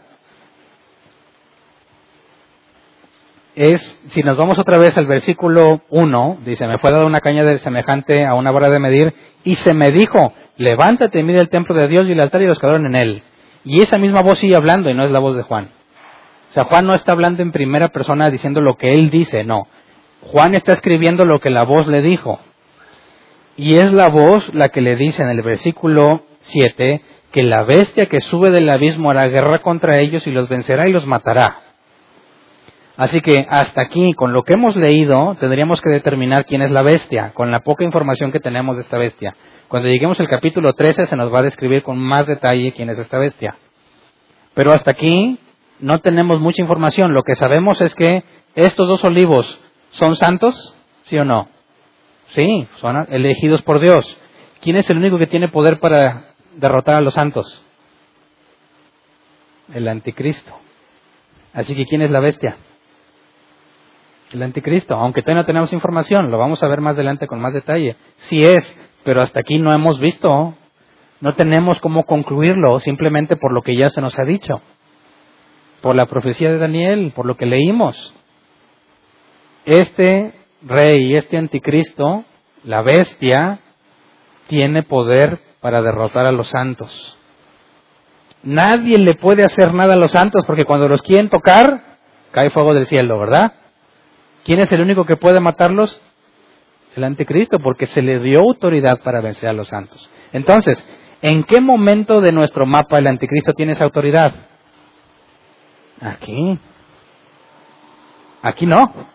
En la segunda mitad no. Entonces dices, ah, espérate, ¿cómo nos dice? El tiempo no será más cuando el séptimo ángel toque la trompeta, ¿verdad? Y luego este capítulo nos sigue la misma secuencia y nos habla de lo que esta voz le dice a Juan de un evento futuro. Y ya no tiene la misma, no es la misma trama. Es una pausa y a Juan se le explica, esos dos testigos van a ser así, o sea, la ciudad santa será pisoteada por los gentiles 42 meses. Y nos empezó a dar más información de lo que está pasando aquí. Así que los judíos la van a vivir mal aquí. No todos pero algunos la van a estar viviendo mal. Entonces, si van a ser pisoteada la ciudad santa y estos dos testigos mueren en este periodo, y vamos a ver que se les dice sube acá, ¿no son estos las almas de los que estaban bajo el altar?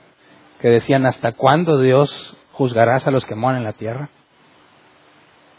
¿Los dos testigos salieron de la tribulación? Sí. ¿Están dentro de las almas que se veían con vestiduras blancas y con palmeras que estaban agradeciendo a Dios. Entonces, si te fijas, nos empezó a dar más información sobre la primera mitad que no se nos había dado. Dice versículo 8, y sus cadáveres estarán en la plaza de la grande ciudad que en sentido espiritual se llama Sodoma y Egipto, donde también nuestro Señor fue crucificado. ¿Dónde fue crucificado Jesús? ¿En qué ciudad? Jerusalén. ¿Dónde va a pasar esto? Los cadáveres de estos dos testigos, ¿dónde van a estar?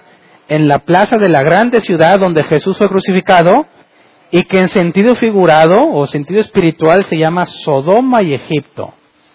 ¿Cómo va a ser la situación de los que viven en Jerusalén en este tiempo? ¿En armonía con Dios o en rebeldía con Dios? En rebeldía.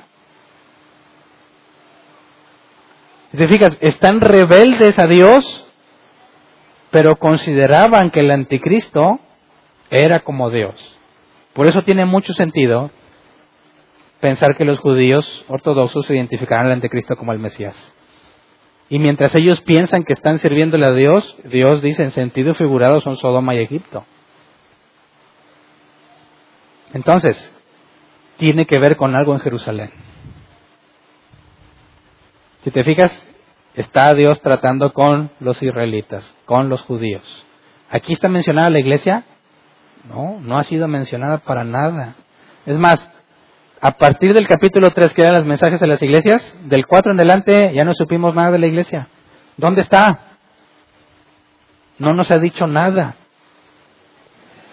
Bueno, versículo 9. Y de los pueblos, tribus, lenguas y naciones verán sus cadáveres por tres días y medio y no permitirán que sean sepultados. El anticristo los va a matar, la bestia los va a matar y los va a dejar ahí tres días y medio. ¿Por qué no los van a sepultar? Bueno, hay información al respecto. No sepultarlos tiene que ver con una deshonra, ¿verdad?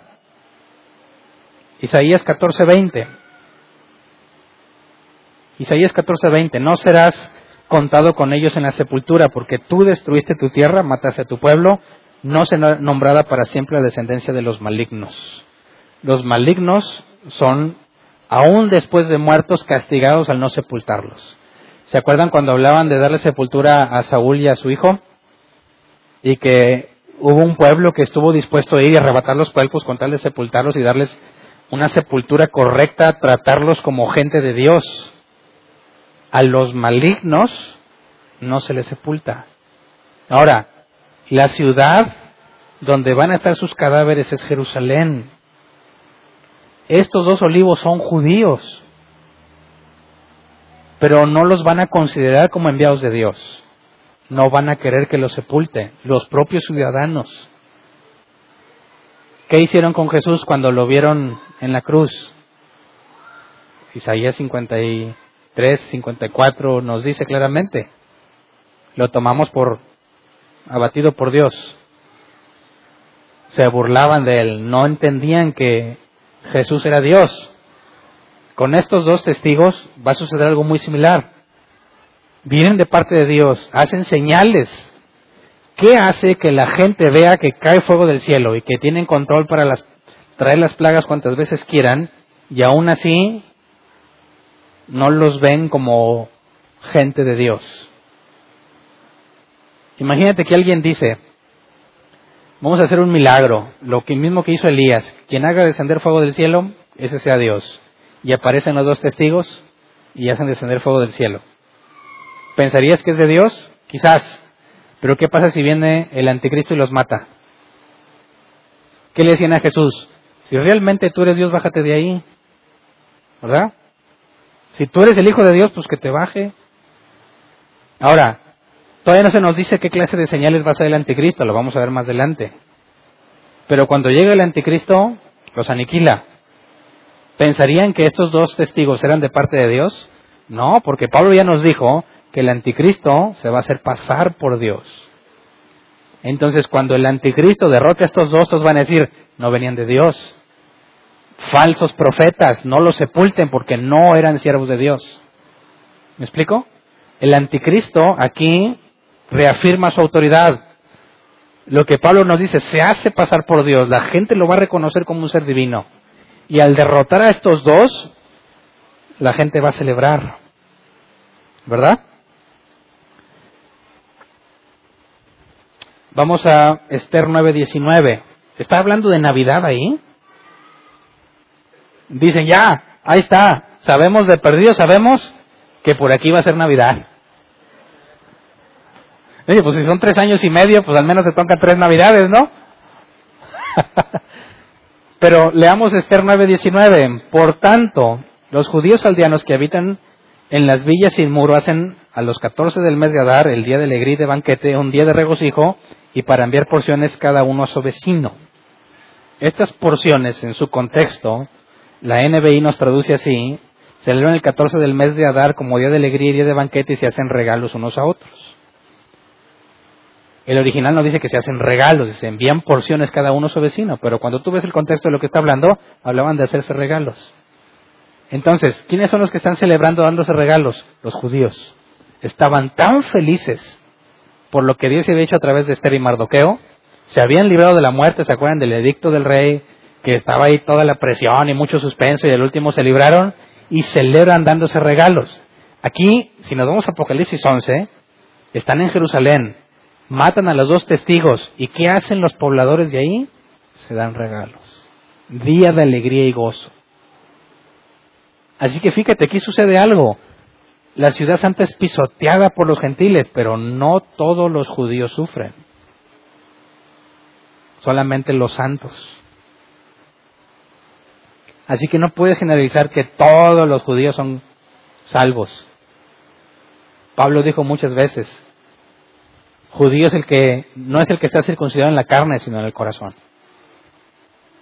No son los hijos descendientes de, por naturaleza, sino los de la promesa.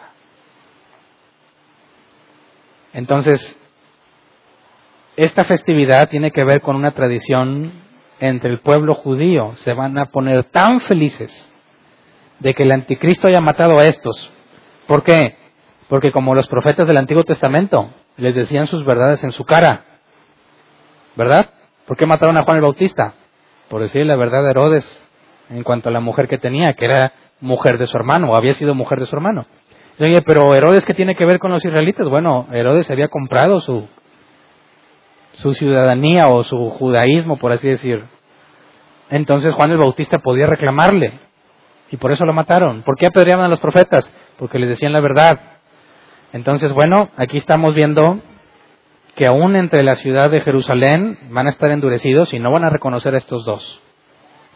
Entonces tenemos que aquí hay dos, me voy a poner así, dos testigos que se encargan de hablar de Dios a la gente, ¿verdad? Y los 144 mil de este lado.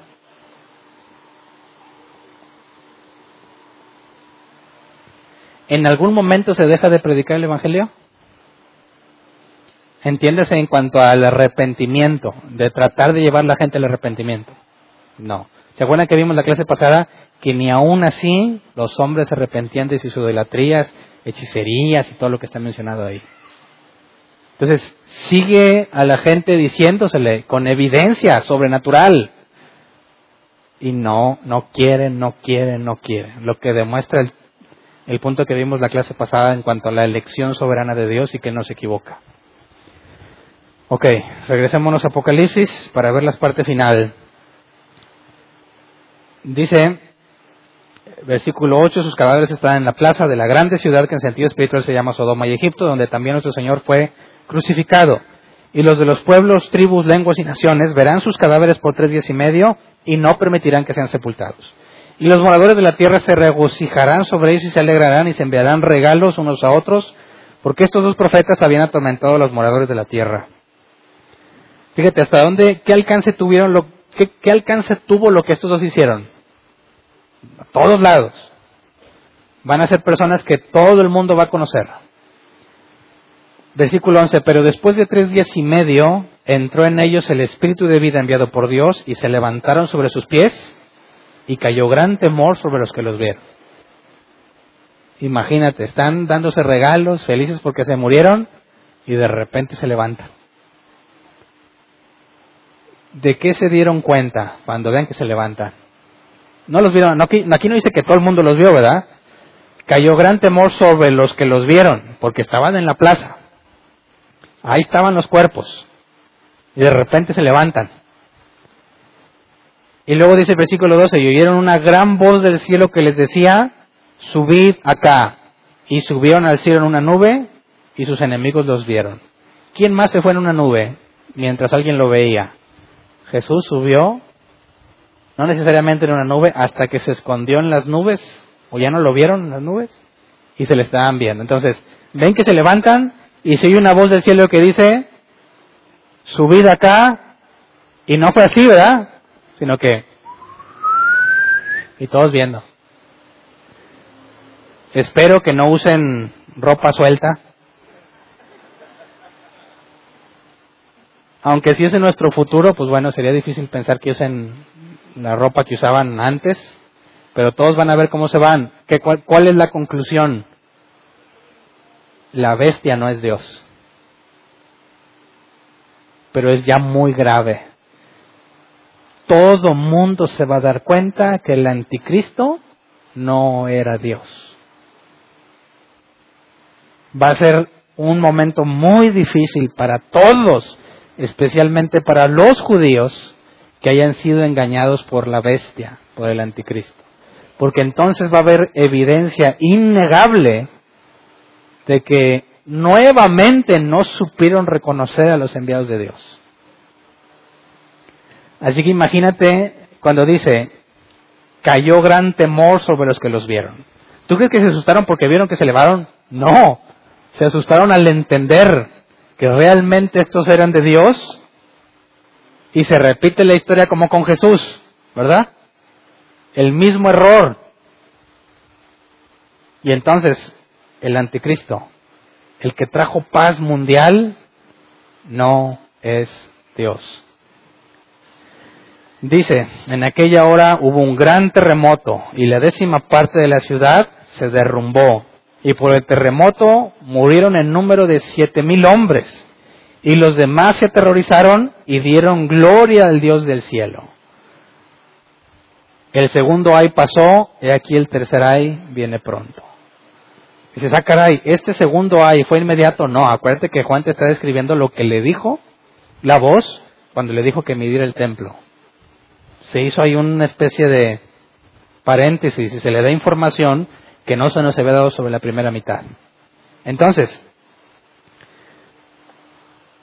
¿cuándo se le va a quitar la autoridad al anticristo? Aquí, ¿verdad? ¿Cuándo es que toda la gente, vimos antes que decía, llegó la ira del Cordero? Aquí al final, ¿verdad? ¿Cuándo crees que van a resucitar los dos testigos? Cuando todos empiezan a dar gloria al cielo. Y si te fijas cómo ya nos, nos dio más datos que no nos había dado. Nos permite entender un poco más, aunque va a profundizar aún más, nos permite dar, tener una idea más clara de lo que va a estar pasando y cómo es que la gente reconoce que el aire del Cordero viene, porque todos se van a saber idólatras. Todos estaban felices porque se habían muerto estos dos y resulta que venían de Dios. Qué situación tan complicada. Versículo 15 en Apocalipsis. El séptimo ángel tocó la trompeta y hubo grandes voces en el cielo que decían, los reinos del mundo han venido a ser de nuestro Señor y de su Cristo, y Él reinará por los siglos de los siglos.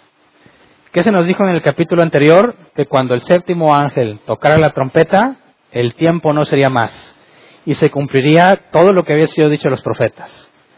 ¿Qué es lo que se está cumpliendo aquí entonces? Vamos a Salmos 110, Salmo 110.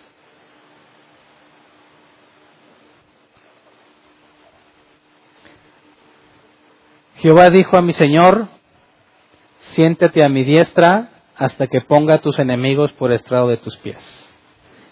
Jehová enviará desde Sión la vara de tu poder, domina en medio de tus enemigos. Tu pueblo se te ofrecerá voluntariamente en el día de tu poder, en la hermosura de la santidad. Desde el seno de la aurora tienes tú el rocío de tu juventud. Juró Jehová y no se arrepentirá. Tú eres sacerdote para siempre, según el orden de Melquisedec. El Señor está a tu diestra, quebrantará a los reyes en el día de su ira. ¿Cuál es el día de la ira? Ya vimos que la gente ya lo identificaba. Es el día de la ira del Cordero. Juzgará entre las naciones, las llenará de cadáveres, quebrantará las cabezas en muchas tierras. Del arroyo beberá en el camino, por lo cual levantará la cabeza. ¿Qué es lo que se está cumpliendo aquí? Jehová dijo a mi Señor, ¿quién está escribiendo este salmo? David. Cuando los fariseos quisieron poner en aprietos a Jesús y le dijeron, ¿cómo es que tú te dices hijo de Dios? Si tienes que ser hijo de David. No le dijo Jesús, Jesús le dijo a los fariseos, no dice la escritura que Jesús le llama Señor al Mesías, ¿no? Jehová dijo a mi Señor, siéntate en mi diestra hasta que ponga a tus enemigos por estrado de tus pies.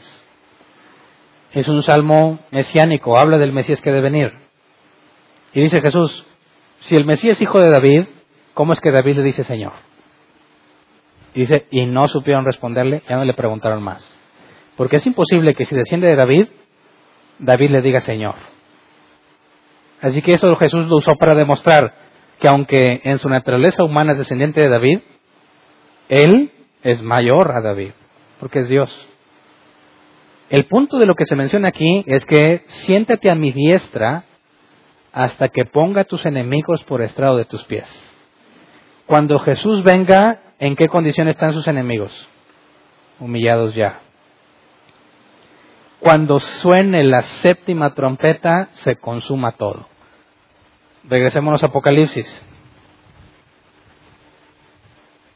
Y los 24, versículo 16, y los 24 ancianos que estaban sentados delante de Dios en sus tronos, se postraron sobre sus rostros y adoraron a Dios diciendo, te damos gracias, Señor Dios Todopoderoso, el que eres y que eras y que has de venir, porque has tomado tu gran poder y has reinado. Y se airaron las naciones, y tu ira ha venido, y el tiempo de juzgar a los muertos, y de dar el galardón a tus siervos los profetas, a los santos y a los que temen tu nombre, a los pequeños y a los grandes, y de destruir a los que destruyen la tierra. Y el templo de Dios fue abierto en el cielo, y el arca de su pacto se veía en el templo, y hubo relámpagos, voces, truenos, un terremoto y grande granizo. Así que llegó el momento en que Dios reclamó el reino que le corresponde. Eso implica que ya no reina más el príncipe de este mundo. Ahora el príncipe del mundo, ¿quién va a ser? Dice, Dios toma el reino, pero ¿a quién se lo va a dar? Al Hijo. Es la hora final, es lo último que falta Se nos habla del juicio de los muertos y del galardón, ¿verdad? Nos está diciendo el ángel, el séptimo, la séptima trompeta es lo último. Ya no hay nada. Todavía no se acaba la séptima trompeta, vamos a ver las siete copas. Pero esta séptima trompeta implica el final de todo. Desde la profecía que se dijo en Génesis, la simiente de Eva le aplastará la cabeza. Lo que está diciendo aquí Apocalipsis es que se llega ese día. Se llega el día en que el reino regresa a Dios. No porque Satanás se lo haya quitado.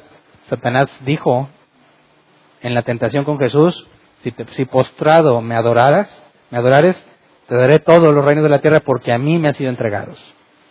Así que se le va a quitar la administración de la tierra a Satanás y se le va a dar a Jesús.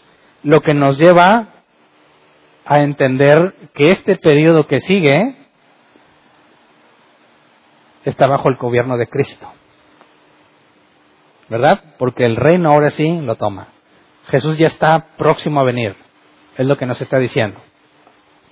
Pero nos dice que el templo de Dios fue abierto en el cielo y el arca de su pacto se veía en el templo.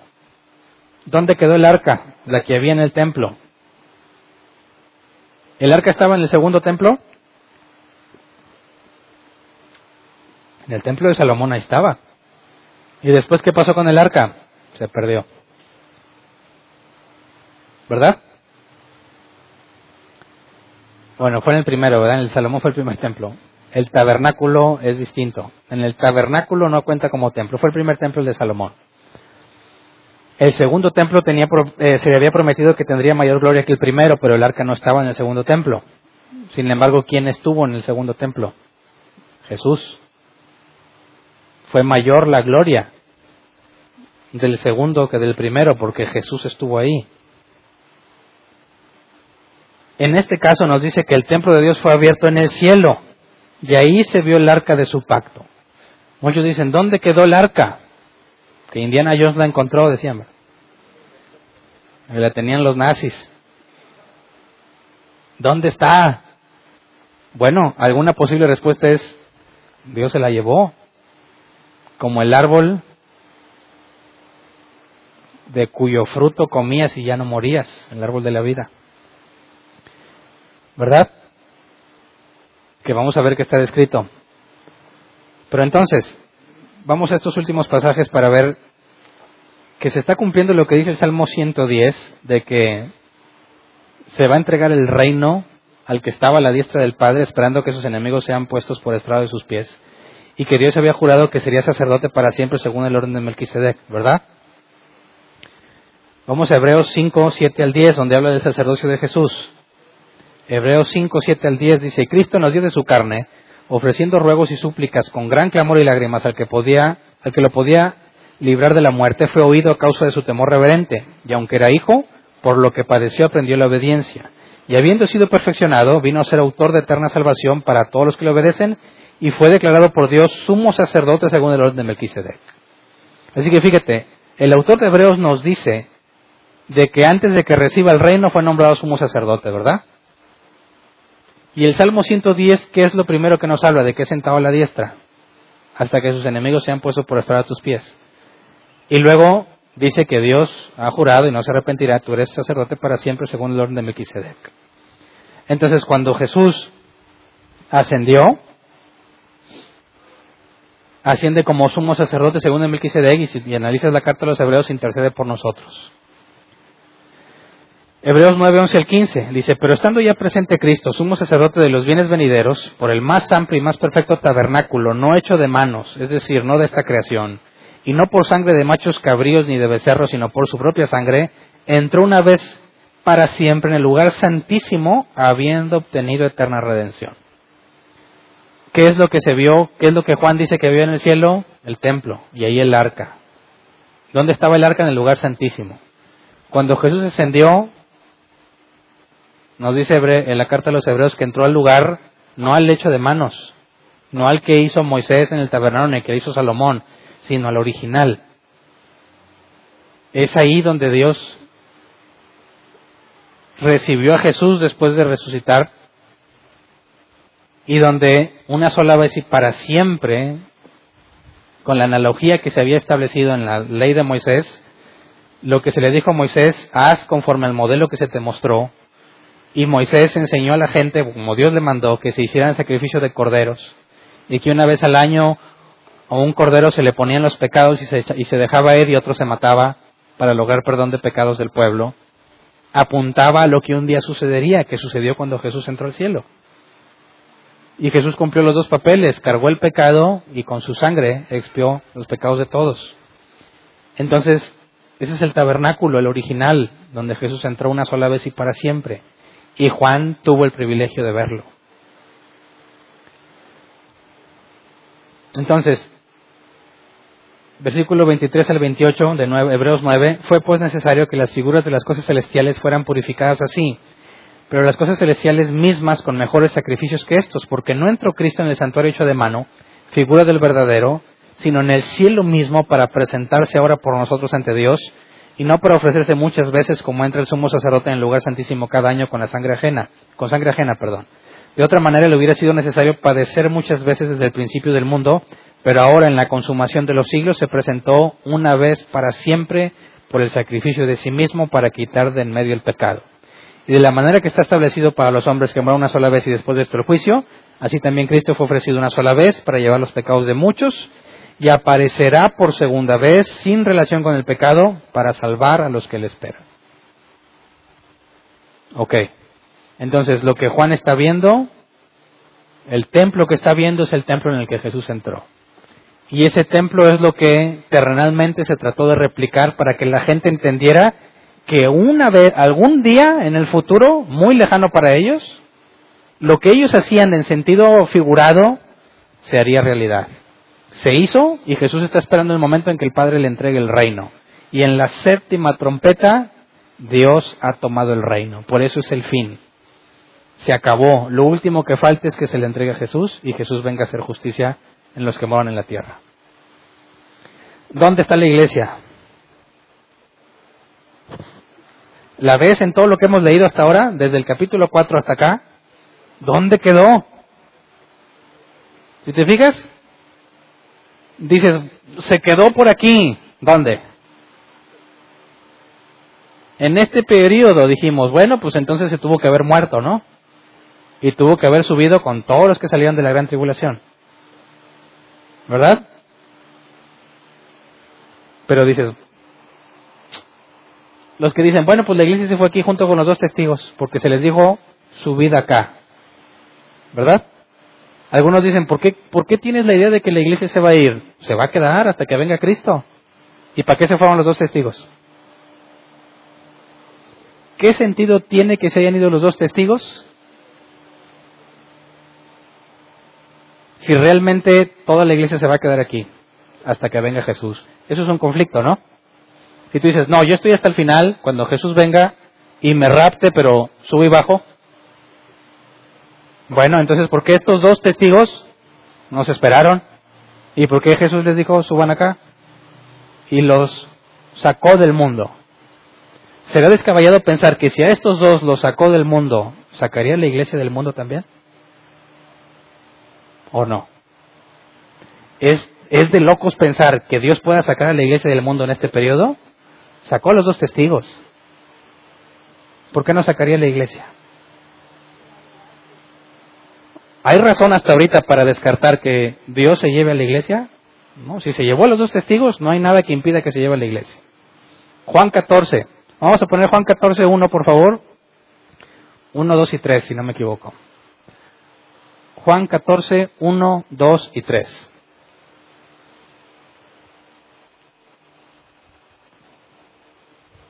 No se turbe vuestro corazón, creéis en Dios, creed también en mí. En la casa de mi Padre muchas moradas hay. Si así no fuera, yo os lo hubiera dicho. Voy pues a preparar lugar para vosotros. Y si me fuere y os prepararé lugar, vendré otra vez y os tomaré a mí mismo para que donde yo estoy vosotros también estéis. Ok. Si te quedas hasta acá y Jesús viene y tú nada más subes y bajas, ¿cuándo se cumple eso?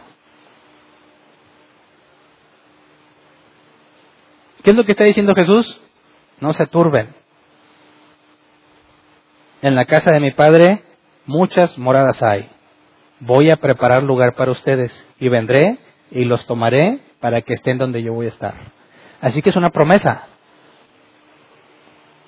Tiene que haber un momento en el que tú puedes decir, nada más los discípulos o toda la iglesia, como ya vimos los dos testigos también, tienen que ir allá. Si la iglesia nunca se va del mundo, entonces Jesús no va a cumplir eso. ¿Verdad? Se tiene que cumplir. Entonces, honestamente, yo tiendo a descartar que te vas acá. Pones en conflicto esa promesa también. Hasta ahorita todavía es viable que te vayas aquí, ¿no? Junto con los dos testigos. Si a los dos testigos le dijo, sube acá, ¿serán nada más ellos? Ahí están nombrados nomás ellos, dicen algunos, también nosotros, junto con todas las almas que están allá. Sí, pero la Biblia dice que esos, todos los que se ven ahí, son solo los que salieron de aquí. Así que no son la iglesia completa. Así que también aquí hay un conflicto. Bueno, si tú te vas aquí, los que están allá afuera, bueno, bajo el altar, fuera del mundo, ¿verdad? Porque Juan los ve ahí arriba. Dice, ¿quiénes son todos esos? Son los que salieron de la tribulación. Así que no puede ser toda la iglesia. Entonces, aunque todavía no nos dice nada de dónde está la iglesia ni nada, algo tiene que haber aquí para que se cumpla lo que dice ahí. Para que se cumpla la promesa, te libraré de la hora de la tribulación que viene sobre toda la tierra. Entonces, si a los dos testigos se los lleva, no me juzgues de loco si pienso que también se puede llevar a la iglesia. ¿Verdad? Entonces, cerremos el tema.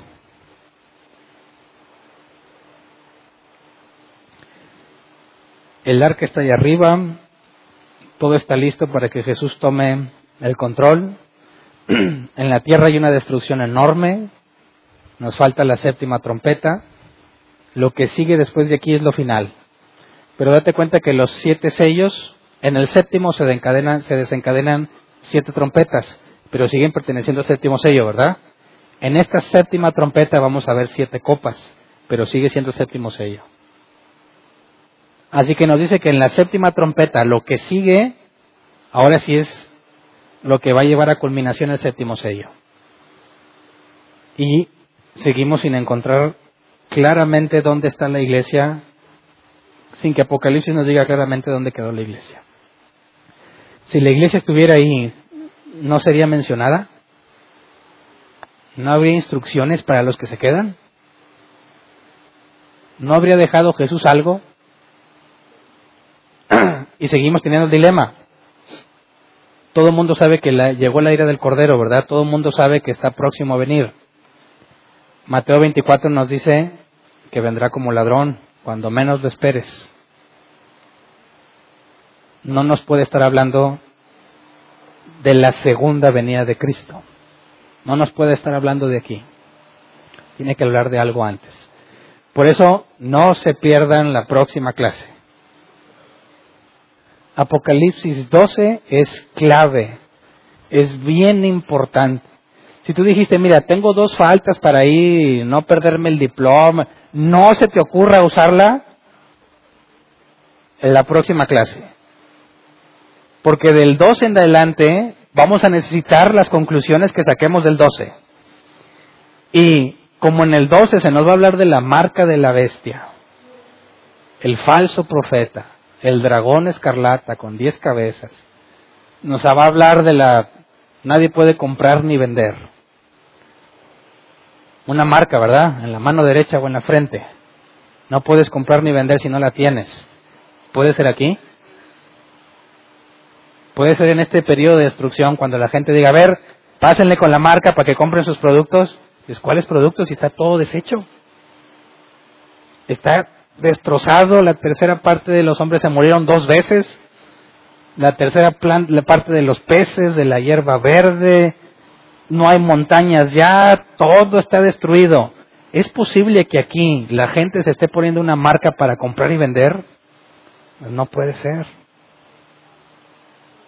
Así que el capítulo 12 es muy importante que no se lo pierdan. ¿Ok? Muy bien. Pasemos a la sección de preguntas. Si tienes una pregunta, por favor, levanta tu mano y te llevan el micrófono. ¿Alguien? Acá, ah, ya. Levantaron primero allá. Buenas noches. Buenas noches. Tengo aquí unas, unas duditas que tengo. Dice el capítulo 10, dice, vi descender del cielo a otro ángel fuerte, envuelto en una nube con el ar- arco iris sobre su cabeza, y su rostro era como el sol y sus pies como columnas de fuego. Tenía en su mano un librito abierto y puso su pie derecho sobre el mar y el izquierdo sobre la tierra. Eh, o sea, es un ángel que pone, que se para en la playa. Una, en la No, lo- no tenemos la escala, ¿verdad? Ok. No podría saber si puso así en la orillita y en la orillita. En visión pudiese Porque ser algo grande, también, ¿verdad? Voy a hacer pues, un angelote, pero que pone, o sea, un ángel grande, que Sí, o sea, un ser grande que puso sobre el mar y la tierra, me imagino. O sea. Pudiese ser. Lo que vimos Pero- acá en Ezequiel es que estaba sobre el río, ¿verdad? Sí, Y ahí pues no importa qué tamaño sea, pero si está en el mar y en la tierra, necesitamos la escala para entender. ok, y el 8 dice, la voz que oí, diciendo Juan, del cielo, habló otra vez conmigo y dijo, ve y toma el librito que está abierto en la mano del ángel que está en pie sobre el mar y sobre la tierra. Pero si Juan cuando empezamos Apocalipsis dice que sube acá y empieza a narrar lo que ve desde el cielo y el ángel baja.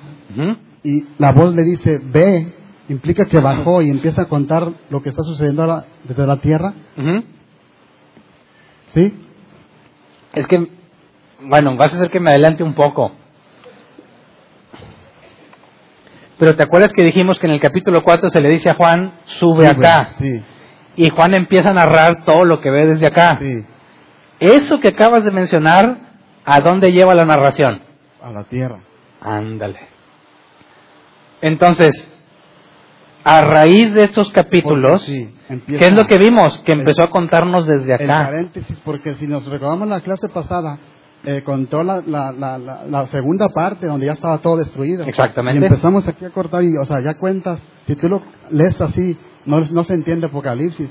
Entonces, yo lo que digo que, que también necesitamos encontrar los capítulos en el mapa ese. Capítulos como el segundo. Ah, este, Necesitamos de ver el capítulo 12 sí. para posicionarnos en el mapa y entender que precisamente eso que mencionas, vea dónde está el ángel, Porque eso que ves- toma el librito y profetizas. Y luego empieza a ver, ¿qué es lo que empieza a ver? La persecución, los dos olivos, y, y ya tiene que ver con algo que está sucediendo acá abajo en la tierra. Ok. Pero pues en, el, en la siguiente clase vemos más a detalle para poder posicionarnos. el segundo capítulo no se puede. No. Eh, la otra es del 11. También, por ejemplo, dice el 13, 11, 13, en aquella hora hubo un gran terremoto, la décima parte de la ciudad se derrumbó y por el terremoto murieron el número de siete mil hombres Ajá. y los demás se aterrorizaron y dieron gloria a Dios del cielo. Ujú. Entonces, este capítulo de los dos testigos está hablando de la primera mitad, donde, la, donde el anticristo tiene autoridad 42. Pero dice, y los demás se arrepintieron, o sea, no, no dice que se arrepintieron, dice, y los demás dieron gloria a Dios. Ujú. ¿Implica que se arrepintieron? Tú decías que ahorita que se dieron cuenta de su error, ¿verdad? De que, de que al- por ejemplo, cuando ven que suben, que ellos pues dijeron, sabes que este no es Dios, la bestia no es Dios. Entonces, yo, yo, yo esta es la, duda, la pregunta. ¿Eso implica que ellos se arrepintieron? No, Los que dicen y los demás dieron gloria a Dios. Sí, dar Porque gloria a ¿cómo Dios es decir- Una persona, pues a decir gloria a Dios a... gloria a Dios es decir, esto es de Dios, esto es Ah, obra de Él. No esto es algo que ah, solo pudo haber hecho Él. Eso no implica que se hayan arrepentido. Porque yo, porque dije, si, si son personas que se arrepintieron, entonces cómo, o sea, si ellos, un ejemplo, si, si fueran personas que se hayan arrepentido, y está hablando de la primera mitad, entonces ¿dónde quedaron? ¿O dónde estarían? Pero no, ¿Verdad? Ok. Porque dije, no pueden estar acá porque acá ya no hay gente de Dios. Acá to- todo lo que vimos, que no se arrepintieron. ¿verdad? no se arrepintieron. De Entonces, hecho, no son si te acuerdas, cuando vimos que el, El, sexto sello implicaba que reconocían que era la ira. Ya llegó el día de la ira del Cordero. Escóndene. Querían esconderse en las peñas, ¿verdad? Y en, los, en las hendiduras. Eso es glorificar a Dios por lo que está pasando. Es decir, es Él el que lo está haciendo. Pero siguen rebeldes. Siguen en rebeldía todavía. Cuando Satanás, o bueno, no Satanás, cuando se nos menciona el caso de que había unos judíos que querían echar fuera demonios. Y decían, en el nombre de Jesús el que predica Pablo, ¿verdad? A Pedro conozco a Pablo. ¿Y qué le dice? Bueno, conozco a, a, Pablo y él, ¿y tú quién, verdad? ¿Tú quién eres? Ellos no saben, ¿acaso los demonios no saben que es Dios el que hace todas las cosas? ¿Acaso en ese momento no glorificaron a Dios diciendo, pues a ver, Pablo tiene la autoridad de Dios, pero tú mm. qué? El hecho de que ellos reconozcan a Dios como el Señor y Dios de todo no significa que son, son de Él. Ok, está bien, correcto. Pero fíjate, ya se dio cuenta de lo que vamos a ver en la clase que sigue, ¿verdad? Hay un cambio de perspectiva en lo que está describiendo. Y eso nos va a ayudar a darle sentido a los capítulos que sigan. Pero no es lo que yo quiero que escuchen del capítulo 12, ¿eh? No decir, ah, ya lo dijo. No. Hay muchas cosas más ahí. Una pregunta es, ¿será, esta la última generación, de acuerdo con Mateo 24, de la higuera aprender la parábola cuando sus ramas están verdes, que el tiempo está cerca? Mateo 24. sí, que, que dice, de cierto digo que no pasará esta generación hasta que todo esto acontezca. sabemos que hay una generación que Dios destruyó, la que apareció con Noé, y, y cuál será la última generación. Bueno, eh, lamentablemente esa es pregunta del examen final, porque habíamos dicho que Mateo 24 se analiza al final. Pero te puedo adelantar que la palabra generación eh, bíblicamente hablando, también es utilizada para determinar cierto tipo de personas, ¿verdad? Generación incrédula y perversa. ¿Hasta cuándo tendré que soportarlos? ¿Hablaba nada más a un periodo de 40 años o hablaba a un tipo de persona? Pablo nos dice que estamos en los últimos tiempos, estamos en el último siglo. Esa, ese último siglo, esos últimos días tienen que ver, pero no puedo decir mucho porque es parte del examen final. Pero cuando lleguemos a analizar el método 24 vamos a tener que resolver esos puntos que generan confusión en cuanto a, a la hora de, ver, de verlo como algo futuro, pero que al mismo tiempo Jesús le dice a los que están ahí.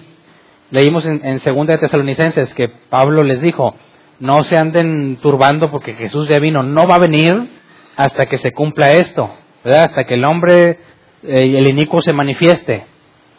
Bueno, si Pablo sabe que el día del Señor todavía no llega, pero Jesús les dice, no pasará esta generación hasta que todo esto acontezca. Ahí hay una pregunta interesante. ¿Pablo sabía que todavía no venía el fin porque no se había manifestado el hombre inicuo?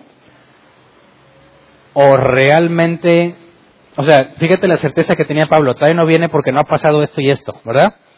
Sin embargo, también Pablo dijo que sería en un abrir y cerrar de ojos. Jesús dijo que sería como ladrón en la hora que no penséis. Entonces, allí hay más datos que todavía no puedo explicar, pero demuestra que en cierta forma Pablo estaba seguro de que todavía no venía Jesús y al mismo tiempo habla de un evento repentino. Se puede saber con certeza que Jesús todavía no viene, sí o no. Entonces ahí tiene que ver mucho las palabras de Jesús. Si Pablo ya sabía que todavía no se cumple y ya habían muerto algunos, porque Pablo dice en algunas de sus cartas que yo recibí esto de que Jesús fue entregado y así, y luego se apareció a, a Cefas y luego a más de 500 hermanos a la vez, de los cuales algunos todavía viven. Implica que algunos ya habían muerto, ¿verdad? De manera que Pablo tenía una idea de que la generación quizás a la que Jesús le habló, ya no estaban todos llegando al final, porque ya se habían muerto algunos. Entonces, es, necesito dar más temas y ver más cosas para poder sacar una conclusión de ahí. Así que les pediré paciencia para llegar a ese, a ese punto para poder verlo con mayor profundidad. ¿Alguien más? Mi pregunta es similar a la del hermano que está acá, sobre, entendiendo entonces que el, este segundo hay que vimos como la sexta trompeta, entendemos que no se puede interpretar linealmente, o sea, cronológicamente sucesivo. Mi pregunta es si hay problema entonces ubicar el segundo ay en la primera mitad cuando vimos que el primer ay, es decir, la, quinta trompeta estuvo en la segunda mitad. Ah, es que el primer ay o la, primera trompeta ya estaba en el séptimo sello. Y el séptimo sello vimos que por la secuencia de los sellos ya caía de este lado. Entonces, lo que nos explica entre la, la sexta trompeta y la séptima no es algo que, que, lleva el mismo relato de lo que estaba escribiendo Juan, sino es algo que Jesús o la voz que está hablando le dice a Juan directamente. Fíjate que Juan está describiendo lo que pasa con los sellos y todo eso, y luego este capítulo es un cambio abrupto porque Juan empieza a escribir lo que se le dijo a él y no tiene nada que ver con lo que estaba antes. En el capítulo anterior nos dijo, cuando, se, cuando suene el, séptimo ángel, ¿no? cuando toque la trompeta del séptimo ángel, no será más al tiempo. Y luego, antes de que suene, hay una especie de paréntesis donde se le da información a Juan sobre los dos olivos y todo esto, y luego retoma el tema. Entonces, vamos a esperarnos a la próxima clase para ver de qué nos habla el capítulo 12, para tener más evidencia sobre lo que vimos en el 11 y lo que tiene que ver esto que está viendo. Porque vamos a ver que sale una bestia y un, el falso profeta y se ve compras y ventas y se ve una, una imagen de la bestia que se le permite hablar y hace milagros y señales y muchas cosas que ya no tienen sentido aquí ni en tiempo, ni en forma, ni en contexto. Pero me falta más información que veremos en la próxima clase. ¿Alguien más? Buenas noches. Eh, bueno, mi pregunta iba más en relación a la última pregunta. En el versículo, eh, capítulo 9, versículo 12 dice, el primer ay pasó, he aquí vienen aún dos ayes después de esto.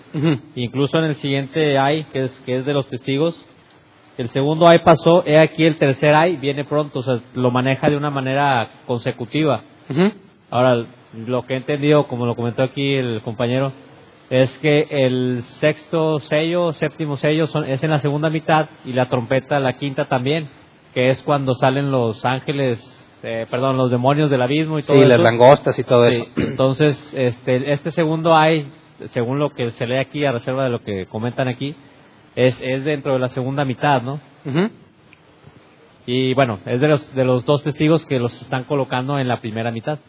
Sí, el punto es notar que cuando habla en, futuro de que los dos testigos profetizarán y que las naciones pisotearán, si lo tomamos así, de, en sentido, en el mismo orden secuencial, ya no tiene sentido nada de lo que nos ha dicho. o sea, quita, quita lo que le hemos entendido de la semana de Daniel, quita todo lo que está por fuera. Si dejas nada más lo que está en Apocalipsis, ya no tiene sentido nada de lo que dijo, porque no puede ser que esté todo destruido, no puede ser que ya se le acabó el tiempo de autoridad al, anticristo y vuelva a tenerla y mate a los dos testigos, o sea, ya se perdió el sentido completamente. Entonces, por la propia forma en la que está escrito, nos obliga a entender que lo que se le dice a Juan no es secuencial, es una información que se le está dando a él, es algo que él escribió de lo que se le dicta. Iba a escribir lo que dijeron los truenos, no lo dejaron, ¿verdad? Y luego se le dice sobre los dos testigos y eso sí lo empieza a escribir. Entonces, si te fijas, claramente la narrativa hay un cambio. Pero con los demás capítulos que vienen, vamos a empezar a obtener más evidencia para tratar de posicionarnos sobre lo que propio Apocalipsis nos ha dicho y determinar si sigue siendo un cambio de perspectiva de los sucesos o realmente es algo que está pasando secuencialmente? Bueno, una última pregunta mía. en Apocalipsis 11:7 dice, cuando hayan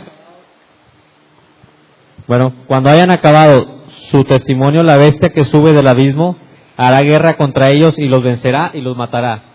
Comentaste que la bestia era el anticristo. Este, yo le hago referencia al abismo también. No, no es humano el anticristo, es un demonio o es una encarnación del eso, Eso vamos a verlo más adelante. Pero nos va a decir que la, eh, la serpiente antigua, Satanás, le da el poder a la bestia. Entonces, no es meramente natural lo que tiene, es sobrenatural, pero tiene que ver con lo que vamos a ver más adelante. Porque en el capítulo 13 también nos dice que sale del mar. Y ahí hay una conexión con el abismo. ¿Alguien más? Bueno, buenas noches. Este es la pregunta la misma.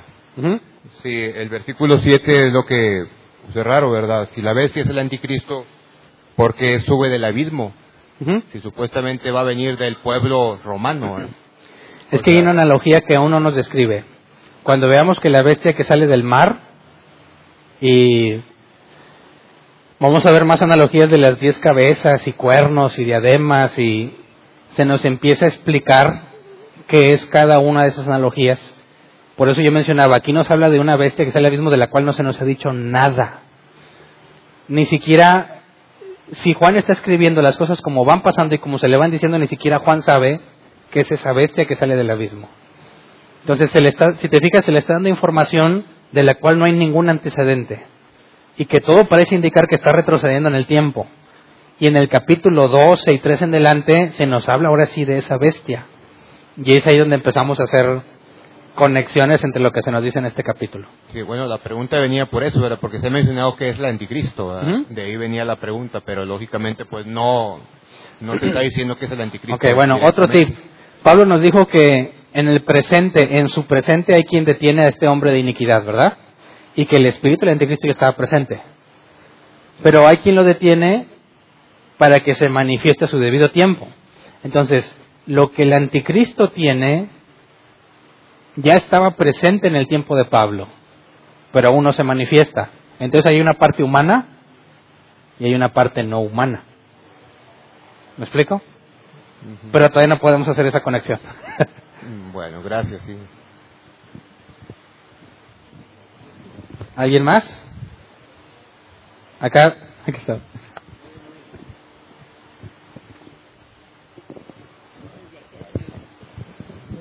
Mi pregunta es, este, se, de este sábado al otro va a ser Semana Santa.